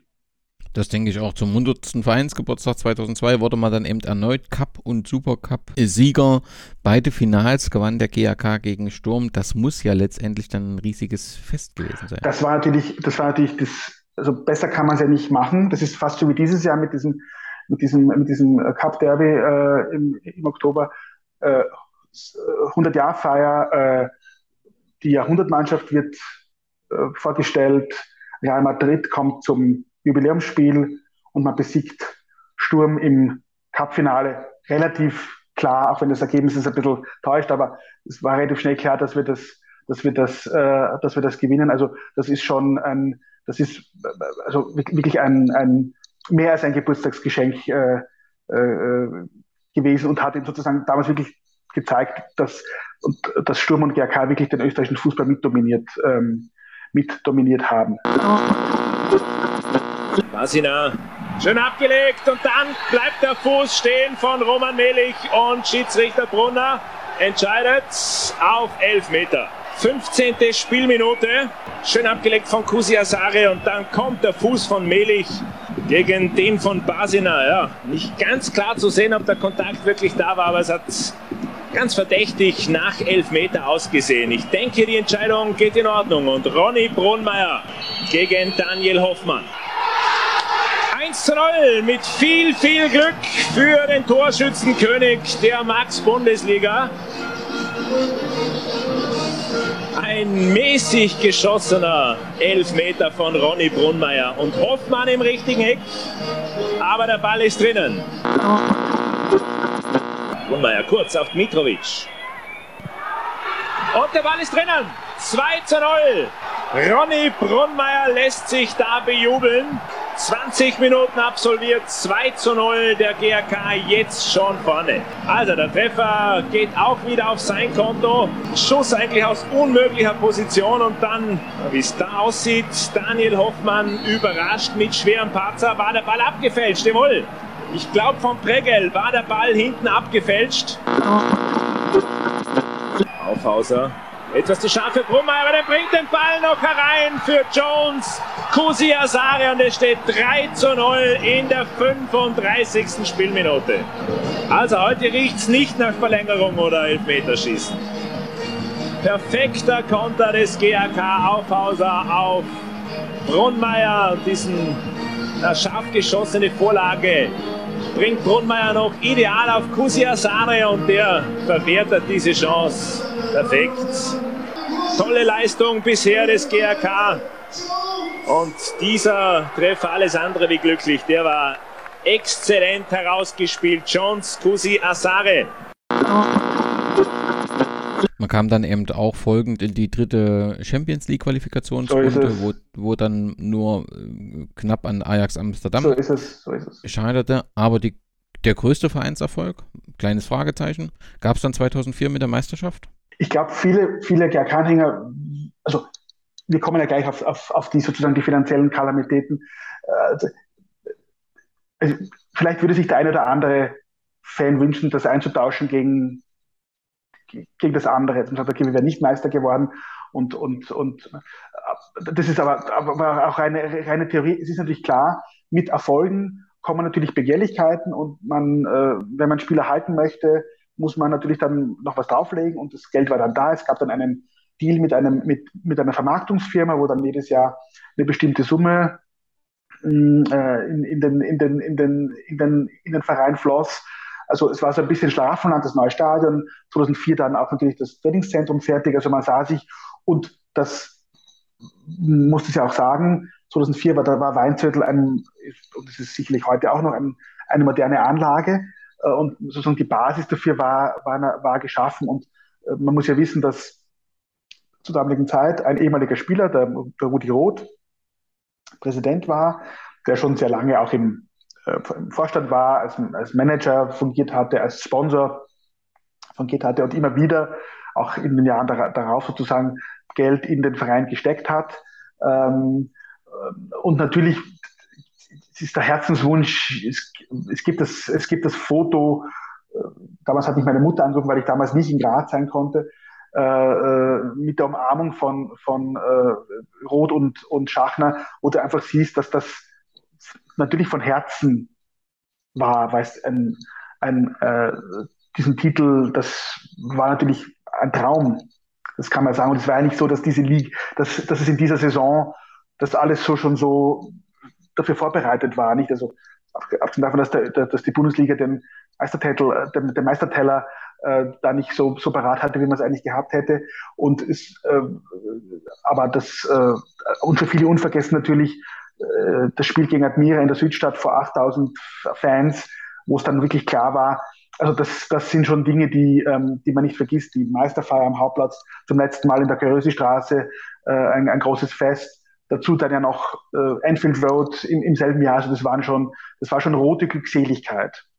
Aber natürlich, äh, wie gesagt, äh, man, man, äh, man, man hat das sicherlich äh, das, das Ganze ähm, vielleicht übertrieben und dachte sich, man wird das alles lösen können, aber mit ausbleibenden sportlichen Erfolgen sind dann finanzielle Löcher halt noch schwerer zu äh, stoppen. Also ist diese, diese Meisterschaft, das ist ja auch ganz schön, dass du das so herausarbeitest, immer mit einem kleinen Aber ähm, versehen, denn die Zeit, die danach kommt, ist halt, prägt die GAK-Geschichte sehr und äh, gerade wahrscheinlich eben auch die aktuell am Sportplatz stehen, haben das alles miterlebt. Du hast es angesprochen, 2001 wird Rudi Roth zum Präsidenten, 2002 erklärte, der Schuldenstand beträgt null. Dann gibt es diese sportlichen Erfolge und man wäre ja davon ausgegangen, dass eigentlich die Erfolge auch mit finanziellen Einnahmen verbunden sind. Aber im April 2005 gibt es dann einen neuen Präsident, Harald Süker, der schon ein Jahr später zurücktritt und von einem Schuldenstand in Höhe von 1,2 Millionen Euro berichtet. Im Jahr 2007 sind dann plötzlich 25 Millionen im Gespräch bzw. in den Zeitungen zu finden. Konkursantrag, Verzicht auf erste Liga folgen, dann wird die Lizenz für die zweite Liga nicht erteilt und der GAK muss runter in die Regionalliga. Jetzt, wenn wir erstmal bei 2007 Stopp machen, auch wenn es damit leider noch nicht aufhört, kann man so einfach erklären, dass einfach äh, die Ansprüche immer größer wurden und man einfach viel mehr ausgegeben hat, als man eingenommen hat. Der Verdacht liegt nahe, würde ich, würde ich mal sagen.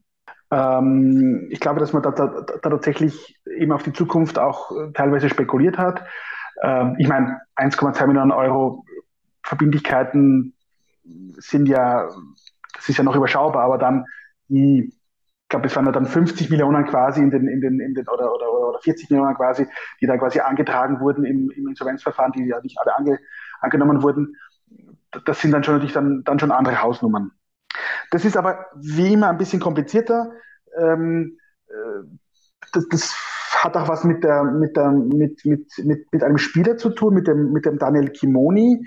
Das war ein Spieler, der Anfang der, der, der 2000er Jahre kurzzeitig beim GRK gespielt hat, dessen Vertrag man aufgelöst hat und der mit, dem, mit der Vertragsauflösung nicht einverstanden war und dann am Ende beim Internationalen Sportgerichtshof Kass gelandet ist und den GRK sozusagen zur, zum Wiederaufleben des Vertrages bzw. zum Auszahlen des Vertrages ähm, äh, sozusagen aufgefordert hat. Und der GRK ist diesem, diesem, äh, ähm, äh, diesem Urteil nicht, offensichtlich nicht ausreichend nachgekommen. Jedenfalls hatte das zur Folge, dass in der, in der Saison nicht nur die, die, die Lizenzierung sozusagen äh, äh, in Frage gestellt wurde, sondern auch sowieso von der UEFA Punkte ab, ab, also Punkteabzug gedroht. Also sprich, man wäre sozusagen in die zweite Liga abgestiegen aufgrund der, der, der, äh, der abgezogenen Punkte. Äh, man, man, man, muss sagen, dass beide Vereine 2005 oder 2006, da bin ich jetzt mit den Jahren nicht, nicht ganz, eine, eine Landesbürgschaft ähm, sich, sich, sich erbeten haben, die sie auch bekommen haben, wo offensichtlich die Zahlen äh, nicht ganz der Realität entsprochen haben. Äh, der Präsident von Sturm, Hannes Kartnick, wurde ja für seine, für seine Handlungen verurteilt. Ähm, damit ist die Sache für Sturm so gesehen erledigt. Ähm, ich kann nicht beurteilen, ob er am Ende der einzig Verantwortliche war, ob es da noch äh, weitere Verantwortliche gab. Sicher ist die Situation beim GK komplizierter, weil natürlich die Kontinuität gerade äh, zwischen vier und äh, dem, also 2004 und den, und den weiteren Jahren äh, äh, sicher nicht so gegeben war, äh, also Übergabe von Rot auf äh, Sücker und ein Sticher etc. Die, diese Dinge, das, da, da, da, sich, da gab es sicherlich viele Reibungsverluste. Und ich glaube nicht, dass da immer alle äh, sich äh, äh, irgendwie, irgendwie Bescheid wussten. Faktum war, der GRK hatte, und das ist so, gegen Lizenzierungsbestimmungen verstoßen, wie auch schon andere Vereine davor. Ähm, ich habe immer das Gefühl gehabt, man wollte da irgendwie auch ein, auch ein, auch ein äh, Exempel statuieren, ist da besonders hart äh, vorgegangen. Es gab dann ja sozusagen von der Finanzprokuratur also das ist der Anwalt der Republik Österreich entsprechendes äh, Antrag auf das, auf das Insolvenzverfahren. Und eigentlich wollte man die Zweitliga-Lizenz haben, hat aber da handwerkliche Fehler gemacht. Ich glaube, es ging damals um die Frage, ob man da Zahlen verändern darf oder nicht. Und damit wurde das abgelehnt. Da gab es aber dann auch noch Formalfehler beim, beim, beim ÖFB. Am Ende stand man mit einem, dem ersten Insolvenzverfahren und einem, einer Mannschaft in der, in der, in der, in der dritten Liga da. Die Aufregung war, war natürlich groß. Ähm, einerseits die Wut auf die eigenen, auf die eigenen ähm, Funktionäre, personifiziert in Rudi Roth, aber auch anderen, die da äh, damals agiert haben, aber auch natürlich die, die Wut gegen die Verantwortlichen in den Verbänden, dass sozusagen in, in, in, in, in den Jahren davor das ein bisschen anders gehandhabt wurde man muss auch noch, muss, muss auch noch wissen, dass der GRK damals eine, eine Akademie hatte, die ja äh, sozusagen eine, eine, eine ganze Menge Spieler produzierte, die ja zum Teil heute noch äh, ähm, äh, waren und die natürlich mit dieser Bundesliga-Lizenz natürlich äh, einherging.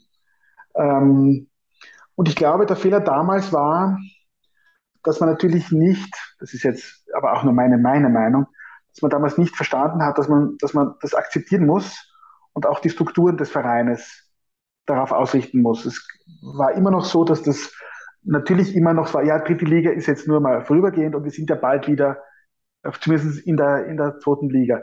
Dass es de facto fünf Jahre dauert, bis man überhaupt die Chance hat. Es gab dazwischen noch mal eine, eine Chance, aber das war dann, das ist wahrscheinlich die Ursache dann für das, für das, äh, für, das Jahr 2012, für die, für die Vorfälle in diesem, in diesem Jahr. Ähm, dass man sozusagen nicht verstanden hat, sozusagen die Chance zu nutzen, sozusagen da auch die Strukturen anzupassen. Ich glaube, das ist sicherlich auch ein Teil für die sehr, sehr schwierigen Jahre danach. Also ähm, ähm, was Vereinsstruktur betrifft, man hat also dann den Vorstand verändert, hat Sektionsleiter äh, aufgestellt, dann gab es wieder einen Präsidenten, dann wieder, das, ist, das war so ein bisschen, das war so ein bisschen auch das äh, Fail, also Fail and Error sozusagen, äh, Ding. Und sportlich war das alles andere als eine, eine, eine Gmade Wiesen, wie man das bei uns sagt. Die, der Einstieg in die, in die, in die äh, Regionalliga war sehr, sehr kompliziert. Ähm, ähm, das hat sportlich am Anfang wirklich funktioniert. Dann gab es wieder bessere Jahre. Dann gab es wieder Rückschläge mit äh, dem zweiten und dem dritten Insolvenzverfahren. Also das, bis sich das so 2011, 12 ein bisschen stabilisiert hat, und man dann quasi mit Alice Che, der ja vorher als Legionär lange Jahre beim GRK gespielt hat, eigentlich der längst dienende Legionär war, äh, der beim Verein gespielt hatte, tatsächlich 2012 die, die Chance hatte, mit dem Regionalliga-Titel in einer Relegation gegen Hartberg den Sprung in die, in die äh, zweite Liga zu schaffen. Und das ist aber dann vollkommen in die Hose gegangen. Als Außenstehender ist ja immer ein bisschen leichter auf die Dinge zu schauen. Aber es fällt schon auf, also du steigst als Verein bist Meister, musst aus der ersten Liga bis in die Regionalliga zurück.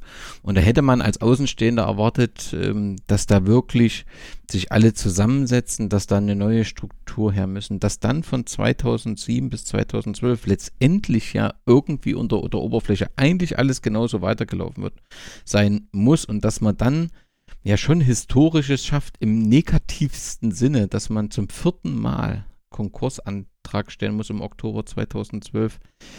Das wirkt für einen Außenstehenden, nochmal, nur wirklich so ein Außenstehenden, dass man überhaupt nicht bereit war, anzuerkennen, dass es jetzt neue Strukturen braucht, dass man aus den Fehlern lernen muss und dass man irgendwie sich nur wieder zurück in dieselbe Situation wursteln wollte, ohne ein neues ähm, Konzept. Also ich stelle mir schwierig vor, wie das so die Mitglieder in diesem Mitgliederverein, wie die das im Prinzip kontinuierlich mitgemacht haben oder war das eben so wenig transparent, dass man als Mitglied da relativ wenig Chancen hat, das zu sehen? Das Wursteln ist ein guter Ausdruck, weil das ist, hat so eine, ist, ist so eine österreichische Attitüde, das durchzuwursteln. Ich glaube, dass, und wie gesagt, ich, ähm, ich, ich, das ist ein sehr kompliziertes Thema. Ähm, man kann, man kann, ähm, es gibt, man, man kann Meinungen haben und man kann dazu stehen, wie man, äh, wie man möchte und man wird sicherlich den damals Agierenden äh, nicht vorwerfen, dass sie es nicht versucht hätten. Vielleicht waren die Mittel falsch, vielleicht waren die Umstände schlecht, ich, ich, vielleicht war, gab's, äh, ich glaube, dass sozusagen dieses, ähm, dieses, dieses Einbeziehen oder dieses Aufstehen der Mitglieder dass das aus dieser Zeit herrührt. Ich, ich, ich war lange Zeit Mitglied in den 80er, 90er Jahren, bin dann ausgetreten, weil ich gesehen habe, dass, was soll ich da, weil man einfach sozusagen auch versucht hat, einfach Entscheidungen zu, zu äh, äh, einfach äh, Entscheidungen, äh, so Sachen zu, zu tun, ohne wirklich die Mitglieder mit einzubeziehen. Also sozusagen dieses ähm, so wirklich als Wirtschaftsunternehmen, was ja durchaus ja, ja, richtig ist, dass man sozusagen wirtschaftlichen Dingen folgt. Und sozusagen wurden, die Mitglieder quasi vollkommen ausgeblendet. Ich glaube, das hat sich danach verändert. Das ist auch das, was, von dem wir heute zehren und was auch immer wieder eingefordert wird, auch in Diskussionen, die man gibt, äh, über Trainer, über, über, über, über, über Dinge, wo man dann sagt, okay, eigentlich müsste jetzt eine Mitgliederversammlung oder, oder eine GV her, äh, also eine Generalversammlung her, um, um, um, um Dinge zu besprechen. Ähm, ich, ich glaube, man, man, also ich habe das schon, äh, schon gesagt und vielleicht war das, war das ein, war das der, der, der Urfehler. Eigentlich war schon 2007 davon die Rede, einen neuen Verein zu gründen. Weil ich glaube, schon damals hat man gesehen, dass man es nicht schafft, dass sozusagen diese Schere zwischen den, den Möglichkeiten einer Regionalliga, und das ist das ist ja kein Vergleich zu Deutschland, bitte. Das muss man ja vergessen. Also Rot-Weiß Essen spielt in der Regionalliga vor 10.000 oder 15.000 Zuschauern und bei uns ist man ist man, sind 3500 Zuschauer in der Regionalliga Wahnsinn. Also das ist ja, das ist ja nicht wirklich zu vergleichen. Ähm, ähm, äh, dass man da versucht hat, sozusagen, diesen Schlussstrich, Schluss, Schlussstrich zu ziehen. Den Schlussstrich hat man erst 2013 gezogen. Weil, weil eigentlich bis dahin war es so, dass man sagt, ja, wir wollen irgendwie mit Lizenzübernahme oder Lizenzkauf oder äh, mit Gradkorn gemeinsam äh, irgendwie möglichst hoch einsteigen, um wieder bald in der ersten Liga zu spielen. Ich glaube, dieser saubere Schnitt, ähm, den man gemacht hat, ist ja nicht der erste Fußballverein, der in, in, in so, einer, äh, so einer äh, Lage ist. Da gab es auch Schnitte und hat Dinge neu gegründet, ohne dass man sozusagen die, die äh, Tradition dabei vergisst. Aber man hat sich gedacht, 57 Jahre im österreichischen Fußball, also 50 Jahre erste Liga, sieben Jahre zweite Liga, das kann nicht sein, dass wir jetzt dritte Liga spielen. Das war für viele nicht denkbar. Und, und ich glaube, also gerade nach dem, was in den letzten die, die zehn Jahre davor passiert ist. Und ich glaube, da ähm, ist nicht immer leicht rückblickend drauf zu schauen und auch wenn man nicht direkt involviert war. Aber ich glaube, da, ähm, weil auch die Bereitschaft der Fans, glaube ich, da gewesen wäre, so wie sie dann 2013 da gewesen wäre. Aber man hätte sich vielleicht viele Dinge gespannt. Aber trotzdem ist es ja so, am Ende der Saison 2011-12 stand man als klarer Sieger, 15 oder 17 Punkte Abstand zum zweiten als, als, als äh, Regionalligasieger fest. Und dann kommt, kommen diese beiden Re Relegationsspiele gegen Hartberg zu Hause 0 zu 0, 15.000 äh, Zuschauer in Liebenau, das VA GAK-Plakat über die, über, die, über die Längsseite äh, gespannt. und man sieht, dass man sportlich schwer haben wird und dann geht das in Hartberg sportlich schief und dann, und das ist eigentlich das, das, das Tragische in der ganzen Geschichte, dann ähm, verliert auch noch ein Teil der sogenannten Anhängerschaft den Kopf und es, und es gibt einen Platzsturm. Also man hat dann nicht nur sozusagen den, den, den, äh, äh, das sportliche Versagen, sondern auch noch die, wie man bei uns sagt, die schlechte Nachrede, also dass man sich, sich dann dort auch nicht so verhalten hat, wie man sich am, am verhalten soll. Und, und, und das sind Dinge, die einfach, das ist ein, ein schauderhaftes Bild. Ähm, und ähm, äh, das ist tatsächlich etwas, über das man sicher dacht, äh, über, über das man im Nachhinein nachdenken muss. Weil, weil, Entschuldigung, weil das, weil das ist auch so ein, so ein, so ein, für mich war das immer so, das ist ein Kessel, der explodiert. Alle haben fünf Jahre, es wurde, es wurde versprochen, es ist, äh, äh der Insolvenzantrag ist jetzt erledigt, es geht jetzt wieder los. Ein, 2007, ein halbes Jahr später wieder, 2009 der nächste. Äh, und das, also eine, sieht, sieht aus wie eine never-ending Story. Dazu diese ganze Geschichte, dass es da eine Investorengruppe gab, die aus GRK, äh, ehemaligen GRK-funktionären Sponsoren äh, äh, besteht, die sozusagen dieses, dieses, dieses ähm, Trainingszentrum übernommen haben, um daraus sozusagen Betongold zu machen, äh, sage ich jetzt mal so. Das kommt dann sozusagen ja noch äh, obendrauf.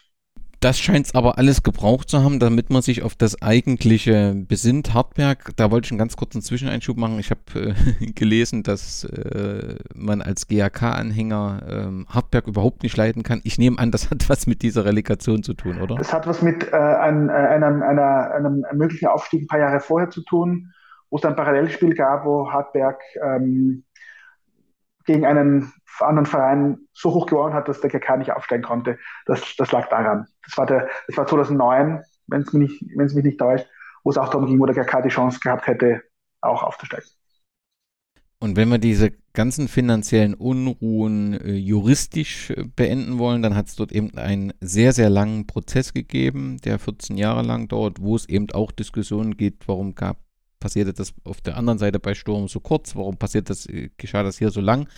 Das alles liegt nicht in unserer Hand, äh, das zu bewerten, aber das Ergebnis festzustellen, dass äh, am Ende dieses Prozesses eine Buchhalterin des Vereins wegen Zitat, teilweise schweren Betrugs- und Abgabenhinterziehung, Zitat Ende, verurteilt wurde und ähm, sie musste dann 150.000 Euro zahlen und äh, blieb aber ohne Zusatzstrafe, da sie wohl wegen einem anderes Delikt bereits für zwei Jahre verurteilt worden ist. Das ist das Ende des Verfahrens, richtig? Ja, und man muss sagen, dass der, der Prozess war relativ kurz. Die Verfahren, also die, die, die, die Ermittlungen zum Prozess waren relativ lange. Der Prozess war ja nur wirklich ein paar, äh, war in, in ein paar Tagen abgeschlossen. Ja, das ist tatsächlich das, was als schaler Geschmack übrig bleibt, dass man nicht in der Lage war, ähm, die Sache aufzuklären, gänzlich aufzuklären. Ich, das mag viele Faktoren haben. Ich will darauf nicht eingehen, weil natürlich die Justiz ist die Justiz und die Justiz arbeitet nach ihrem, nach bestem Wissen und äh, äh, Gewissen und eine, eine, Anklage erfolgt in der Regel nur, wenn, wenn man wirklich eine Chance sieht, ähm, ähm, äh, den Prozess auch zu gewinnen. Peter Sveti, zwei Jahre relativ lange äh, äh, angeklagt oder, oder Beklagter, äh, wurde erst am Ende dann sozusagen, äh, das wurde nicht, nicht weiter verfolgt. Die angesprochene Dame war nicht nur Buchhalterin, sie war aber auch Geschäftsführerin. Also das war jetzt sozusagen jetzt kein, nicht so ein kleines Licht, aber natürlich war sie nicht Präsident und nicht äh, Kassier und so weiter und so fort. Ähm, das sind Dinge, die man schwerlich nachvollziehen kann äh, für den, für den äh, geneigten GRK-Anhänger, ist natürlich dieses Ergebnis ähm, äh, nicht befriedigend. Allerdings, wir alle wissen, äh, das, das, Gericht spricht Recht und es, da geht es nicht um Gerechtigkeit oder um irgendwelche Dinge sozusagen klarzustellen, wenn es das nicht, wenn es das nicht hergibt. Also das ist tatsächlich ein, ein, glaube ich, ein sehr, sehr schwieriges Feld. Ich erlaube mir da keine, ähm, ich erlaube mir da keine äh, Meinung. Ich, ich, ich glaube, das Einzige, was, was war, es gab ja da noch Verstrickungen mit einem, mit einem Gutachter, der bekannt war zu einem der, äh, der Beklagten. Möglicherweise lag es daran, dass das Verfahren zu lange in Graz äh, behandelt wurde und nicht an die entsprechende Staatsanwaltschaft nach Wien über, über, überwiesen wurde, das hätte man, das war, äh, hätte man, hätte, hätte man sicherlich Dinge schneller erledigen können. Und nach der langen Verfahrensdauer, keine Ahnung, es gab, es gab ja Hausdurchsuchungen, es gab ja alles, was da, äh, es wurde mit großem Besteck gearbeitet. Ähm, äh, am Ende ist, sind das alles Dinge, die, äh, die für Außenstände nicht nachvollziehbar sind, aber Fragezeichen bleiben natürlich über, das ist keine Frage. Ja, wir sind schon durch dick und dünn gegangen. Äh, sicher ist es nicht einfach. Äh, man macht sich die Gedankengänge. Und zur aktuellen Situation möchte ich sagen, äh, es muss mit dem, generell mit dem GAK weitergehen. GAK, das steht natürlich für Tradition. GAK ist ein Phänomen. GAK ist Kult, bitte in ganz Österreich bekannt. Äh, wie es so weit kommen hat können, ist klar. Man kann einfach äh, nur das ausgeben, was man hat und nicht mehr, dadurch die finanzielle Misere. Ja, es ist für uns eine Katastrophe, eine einzige Katastrophe, dass wir das viermal schon miterleben müssen praktisch. Und ich, ich möchte wissen, was da Leute, die, äh, wie da die Leute wirtschaften überhaupt. Die, die kommen von der Wirtschaft und, und, verstehen überhaupt nichts von Wirtschaften. Ich kann mir das überhaupt nicht vorstellen, dass sowas überhaupt passieren kann. Bin, bin ein roter GK-Anhänger, wie immer einer bleiben. Bei mir gibt es keinen anderen Verein in Graz. Und dann gilt es zum Ende des Kapitels Geschichte des GAK 1902 den Zeitraum von 2013 bis 2022 äh, nochmal anzuschauen. Wir hatten es bereits besprochen, dass ähm, der Neustart als GAC, Grazer Allgemeiner Club für Fußball, ähm, erfolgte und man in die Saison 2013-14 startete ähm, in der ersten Klasse Mitte A, was dann die achte Liga wohl ist. Wie ist es denn? Sind die Fans und Mitglieder diesem neuen Verein gefolgt oder gab es zwangsläufig einen kleineren, größeren Teil, der zurückblick und gesagt hat, ich gehe diesen Schritt zu diesem neuen Verein nicht mit?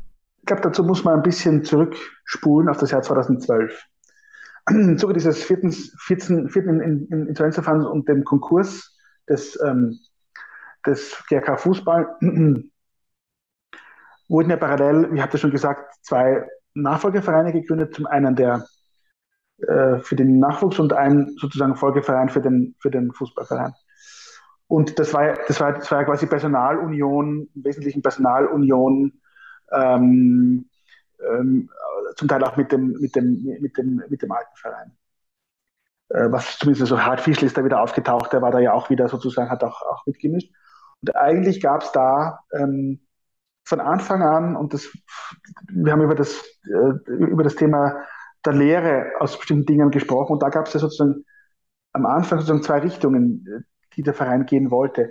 Eine Gruppe wollte, dass eben äh, dieser GAC, mit einem anderen Verein gemeinsam. Da war Flavia Solver die Rede, da war von SC Karlsdorf die Rede und von äh, Gradkorn, sozusagen Spielgemeinschaft oder Fusion, was auch immer macht, und sozusagen mit, mit einer Lizenz in, in, einer höheren Liga als, im, als, im, als in, der erst, in, in, der, in der ersten Klasse einzusteigen. Es gibt also O-Töne, ich bin nicht Obmann äh, eines erste Klasse Vereins, sondern es war immer noch dieses, wir sind der GRK und wir sind eigentlich Erstliga. Und es gab die andere Gruppe, die sozusagen dann später sozusagen den, das Heft des, des Handelns in die Hand genommen hat, auch mit Hilfe der Fans, die gesagt haben, es geht nicht ohne den äh, Cut. Wir müssen von unten anfangen. Es hat ja Konsequenzen. Man braucht eine Spielstätte, man, man kann nur bestimmte Spieler äh, äh, äh organisieren.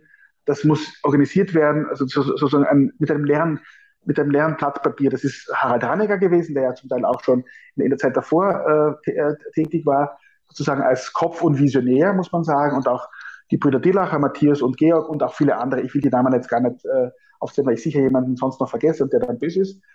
Und die haben gesagt, okay, wir, wir fangen von vorne an, wir sozusagen schreiben das Kapitel einfach neu.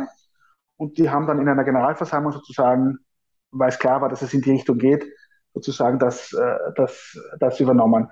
Und natürlich ist es so, dass so wie im Vorstand oder in diesen, diesen Funktionärskreisen, war das natürlich auch bei den, bei den, bei den, ähm, bei den Anhängern, die gesagt haben, damit will ich, nichts, will ich nichts zu tun haben. Das interessiert mich nicht, ein GRK in der, in der achten Liga, das, äh, das oder, oder auch von diesen ganzen Vorgängen der letzten Jahre einfach frustriert waren. Damit äh, will, ich, will ich nichts zu tun haben. Das, äh, so, also das ist das, was ich immer sozusagen das, das, das schlafende rote Potenzial nenne. Es, es gibt eine Sympathie, aber es fehlt sozusagen noch der Schritt, sondern wieder so, so, sich sozusagen mit dem Verein zu versöhnen und wieder, wieder ins Stadion zu, zu kommen. Es hat sich aber herausgestellt, dass es eine relativ starke Gruppe gibt, ähm, also äh, mehrere hundert oder sogar tausend Leute, die sozusagen von Anfang an mit, mit dabei waren, die auch regelmäßig die Spiele in der ersten Klasse gespielt haben. Man, man muss ja auch da wissen, erste Klasse, achte Liga, also sprich, das ist wirklich Amateurfußball par excellence, zweite Mannschaften von Mannschaften, die ein bisschen in, in, in höheren Ligen, kleine Plätze, Dorfplätze, äh, wo man dann auch schon aufgrund auch der Erfahrungen aus, äh, aus Hartberg natürlich Angst hatte, da kommt der GRK, um Gottes Willen, was passiert da? Die hauen uns das, hauen uns das, äh, das Stadion kurz und klein. Da gab es ja dann auch noch diese, diese Dinge, die man dann ja auch noch bedenken muss. Das Ganze hat sich aber relativ in, äh, sage ich mal, Wohlgefallen aufgelöst, weil natürlich für diese ganzen unterklassigen Vereine mit dem Namen GRK, auch wenn das GRC hieß, war immer klar, dass es, dass es das ist. Äh, die, äh, äh, das war das Spiel des Jahrhunderts für die.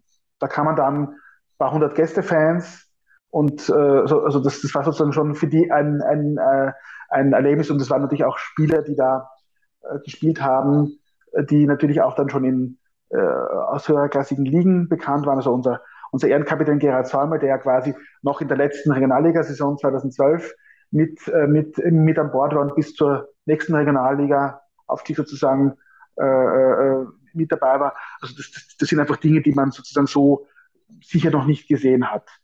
Und das Ganze hat eine gewisse Eigendynamik bekommen, weil das von Anfang an funktioniert hat. Im, im ähm, Juli äh, 2013 ging es ja mit dem ersten Pflichtspiel los, Meisterschaft auswärts 0 zu 0 äh, in Jundorf Schloss Engel, das ist ein Vorort von, von, von Graz, keine zehn Minuten vom, vom Trainingszentrum entfernt, also quasi alles da bis. Also im Prinzip alles, alles da bis, keine weiten Wege. Maria Trost, Stadeck, keine Ahnung, irgendwo, wo man halt, äh, wo man halt sozusagen, wo halt Fußball gespielt wird äh, im, im Großraum Graz. Das Ganze hat eine Eigendynamik bekommen, ähm, was die Zuschauer betrifft, was die Mitglieder, Dauerkarten etc. betrifft, was auch den sportlichen Erfolg betrifft. Man ist also innerhalb von äh, so diese, ersten drei Ligen, also erste Klasse, ähm, Gebietsliga, Unterliga, Spanien, da wurde dann schon in der Oberliga, das ist so ein bisschen so in, dem, in, diesem, in, in diesem Konstrukt sozusagen die Vorstufe zur Steiermark-weiten Liga, da wurde es dann schon ein bisschen enger, aber trotzdem hat es noch funktioniert und man war dann plötzlich in der Landesliga.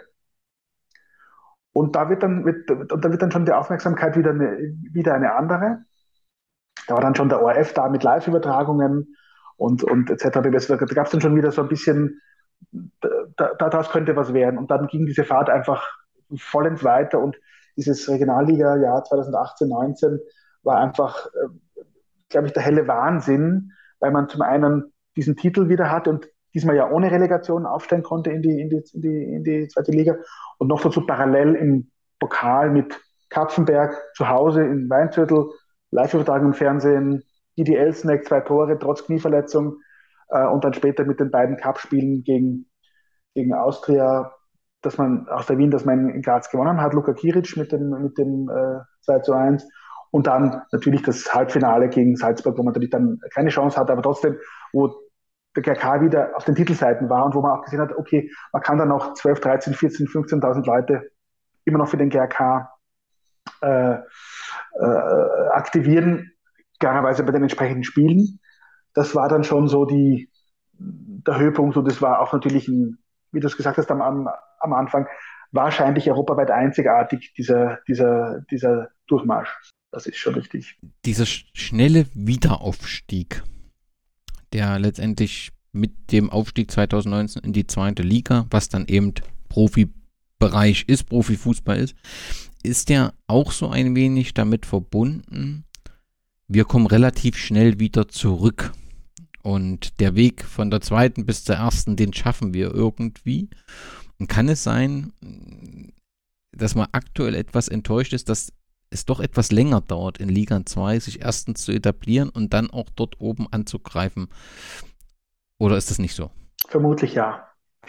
Ich glaube, diese, man, also, man darf nicht vergessen, nach dem Wiederaufstieg in die, in die, in die äh, zweite Liga hat man die ersten paar Spiele wirklich sehr gut gespielt und man war wirklich an der Tabellenspitze und da wurde schon vom Durchmarsch, Durchmarsch geredet. Kann, kann passieren, kann auch nicht passieren. Hans, Hans-Ulrich Tomale sagt immer, wenn man ihn fragt, was, was man für den, für den Aufstieg machen muss, man kann nur die Basis legen. Ähm, der Rest ist, hat, hat was mit Glück zu tun, hat was mit Können zu tun, weil man sozusagen nie weiß, wie sozusagen die Konstellationen um einen herum sind. Und ich glaube, da war natürlich, da war so ein bisschen, das war so ein bisschen der, der, der, der Stimmungskiller.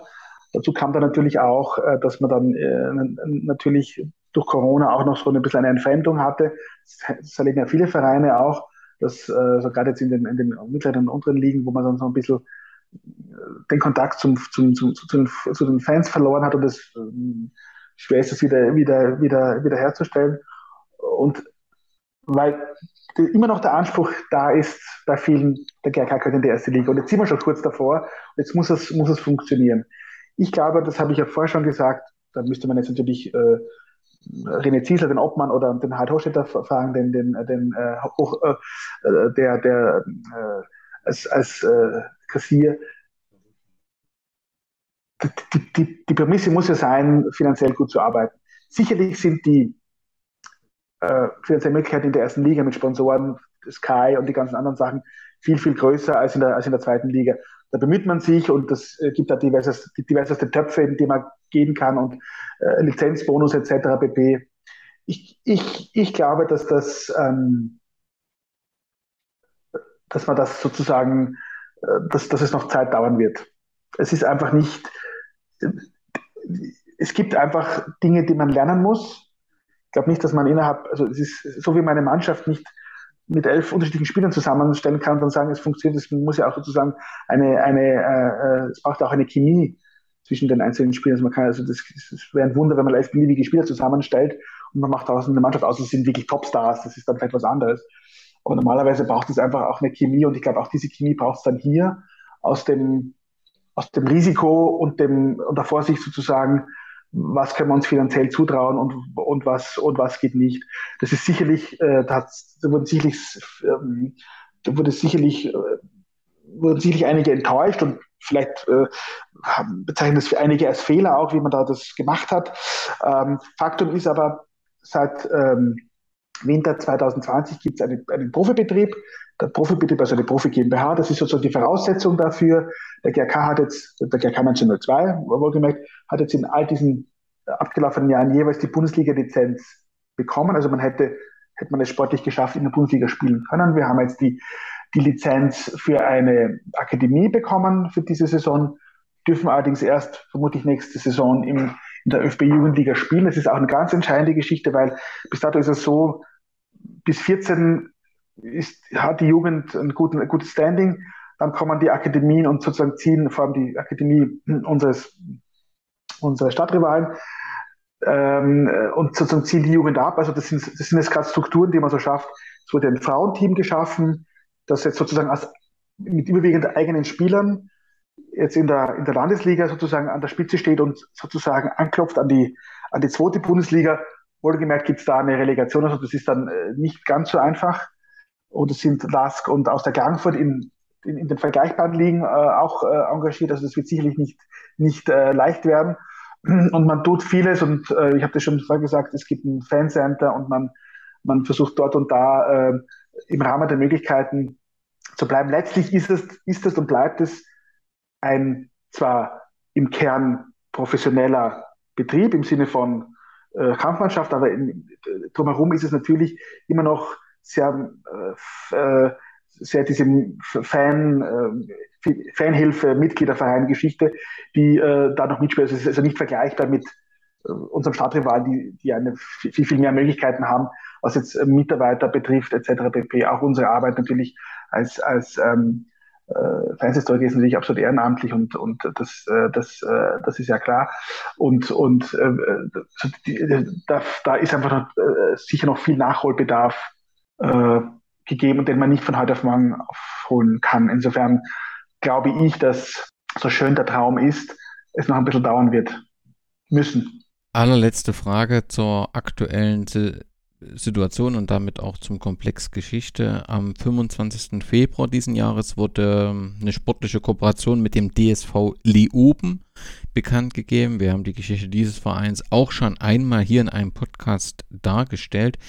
Nun hat Leoben die, die Zielsetzung äh, aufzusteigen, auch in die zweite Liga und dann auch irgendwann die Bundesliga äh, anzugreifen deswegen habe ich das nie so richtig, oder deswegen erschließt sich mir diese Kooperation nicht so richtig. Was ist der, neben der Tatsache, dass man jetzt einen gemeinsamen Hauptsponsor hat, was ist die Zielrichtung dieser Kooperation? Ich glaube, soweit ich das verstanden habe, wurde die, wurde über, wurde darüber nachgedacht, eine Kooperation einzugehen. Ich, mir ist nicht bekannt, dass es da irgendeine gibt. Ich glaube, ein bisschen war die Idee dahinter, ähm, dass man sozusagen das bisschen vom Know-how profitiert, dass der GRK sozusagen sich erarbeitet hat und eben war das, das war so ein bisschen die Idee, aber es gibt jetzt da meines Wissens jetzt, ähm, also es war dann, es wurde vermutet, dass da auch mit Spieler äh, Leihverträgen oder Kooperationsspieler, das ist alles nicht, das ist alles nicht, ähm, das hat alles, äh, jedenfalls zumindest ist das nicht öffentlich äh, bestätigt worden jedenfalls. Das war, glaube ich, eine, eine Idee, die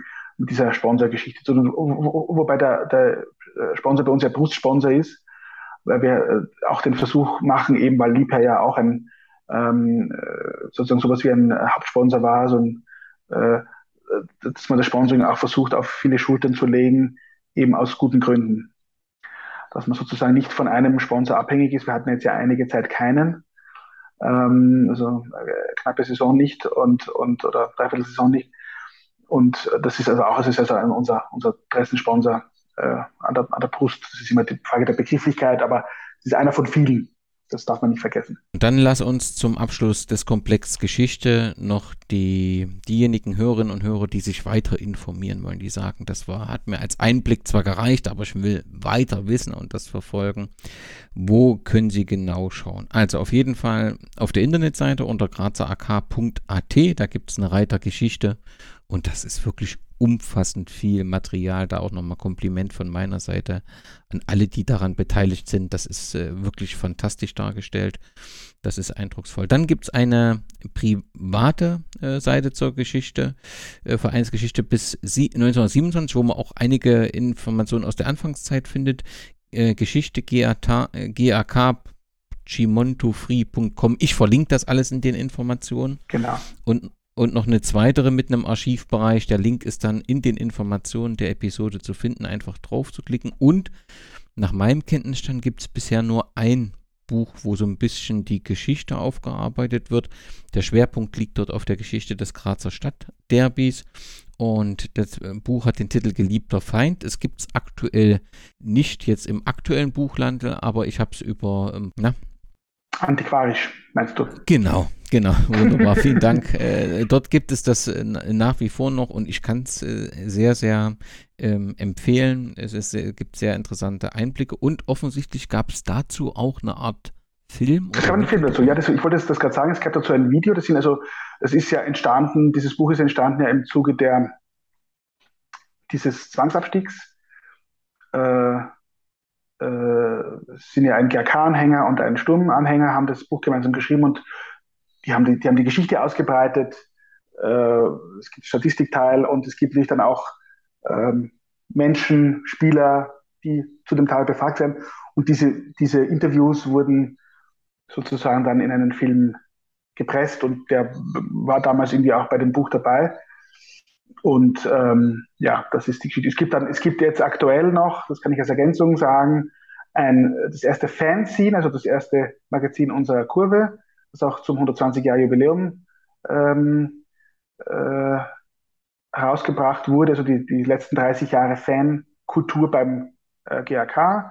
Unsere Kurve ist ja sehr aktiv in vielen Bereichen, auch im, im sozialen Bereich. Es gibt ja ein Fanprojekt, das viele Dinge unterstützt, auch Sachen äh, organisiert. Es gibt also un, unter anderem zehn äh, Dauerkarten ähm, pro, pro, also jetzt in der Saison, die von Bedürftigen äh, sozusagen genutzt werden können, die dafür angekauft wurden. Es gibt also die Sammelaktion für die Jugend, für die Becher im Stadion, die machen also äh, eine ganze Menge. Und das kann man, das Fanzine kann man sicherlich über die Vereinskanäle bekommen, sofern es noch welche gibt. Ich glaube, das äh, ist ja ziemlich drei sind weggegangen. Ähm, für Mitglieder 19,02 Euro. Die Nichtmitglieder müssen ein bisschen mehr löhnen, aber das ist ja, glaube ich, okay. Es gibt wohlgemerkt ein, ähm, ein Werk, das äh, sich jetzt mit dem, mit dem, also es gibt äh, natürlich, äh, es gibt Jahrbücher und es gibt Festschriften, aber das sind alles Dinge, die, die natürlich nicht mehr verfügbar sind. Es gab 1902 ein, äh, so ein, äh, ein Gedenkband oder wie man das äh, bezeichnen will, auf, auf die 100-Jahre-Feier. Ähm, und jetzt ist das eben auch schon 20 Jahre her. Also wir arbeiten eben ein bisschen mit unseren, mit unseren Möglichkeiten an so einer, an so einer Zusammenfassung und vielleicht, aber wirklich nur vielleicht, wird daraus auch ein Buch irgendwann einmal. Aber das ist noch ein langer Weg dahin. Ich würde mich freuen, denn es sind ganz fantastische äh, Meilensteine, die der Verein absolviert hat, sowohl ein positiver als auch ein negativer, aber man hat ja dann die richtigen Lehren draus gezogen. Deswegen finde ich die GAK-Geschichte durchweg beeindruckend und das ist dann eben auch das Ende des zweiten Teils rund um den GAK.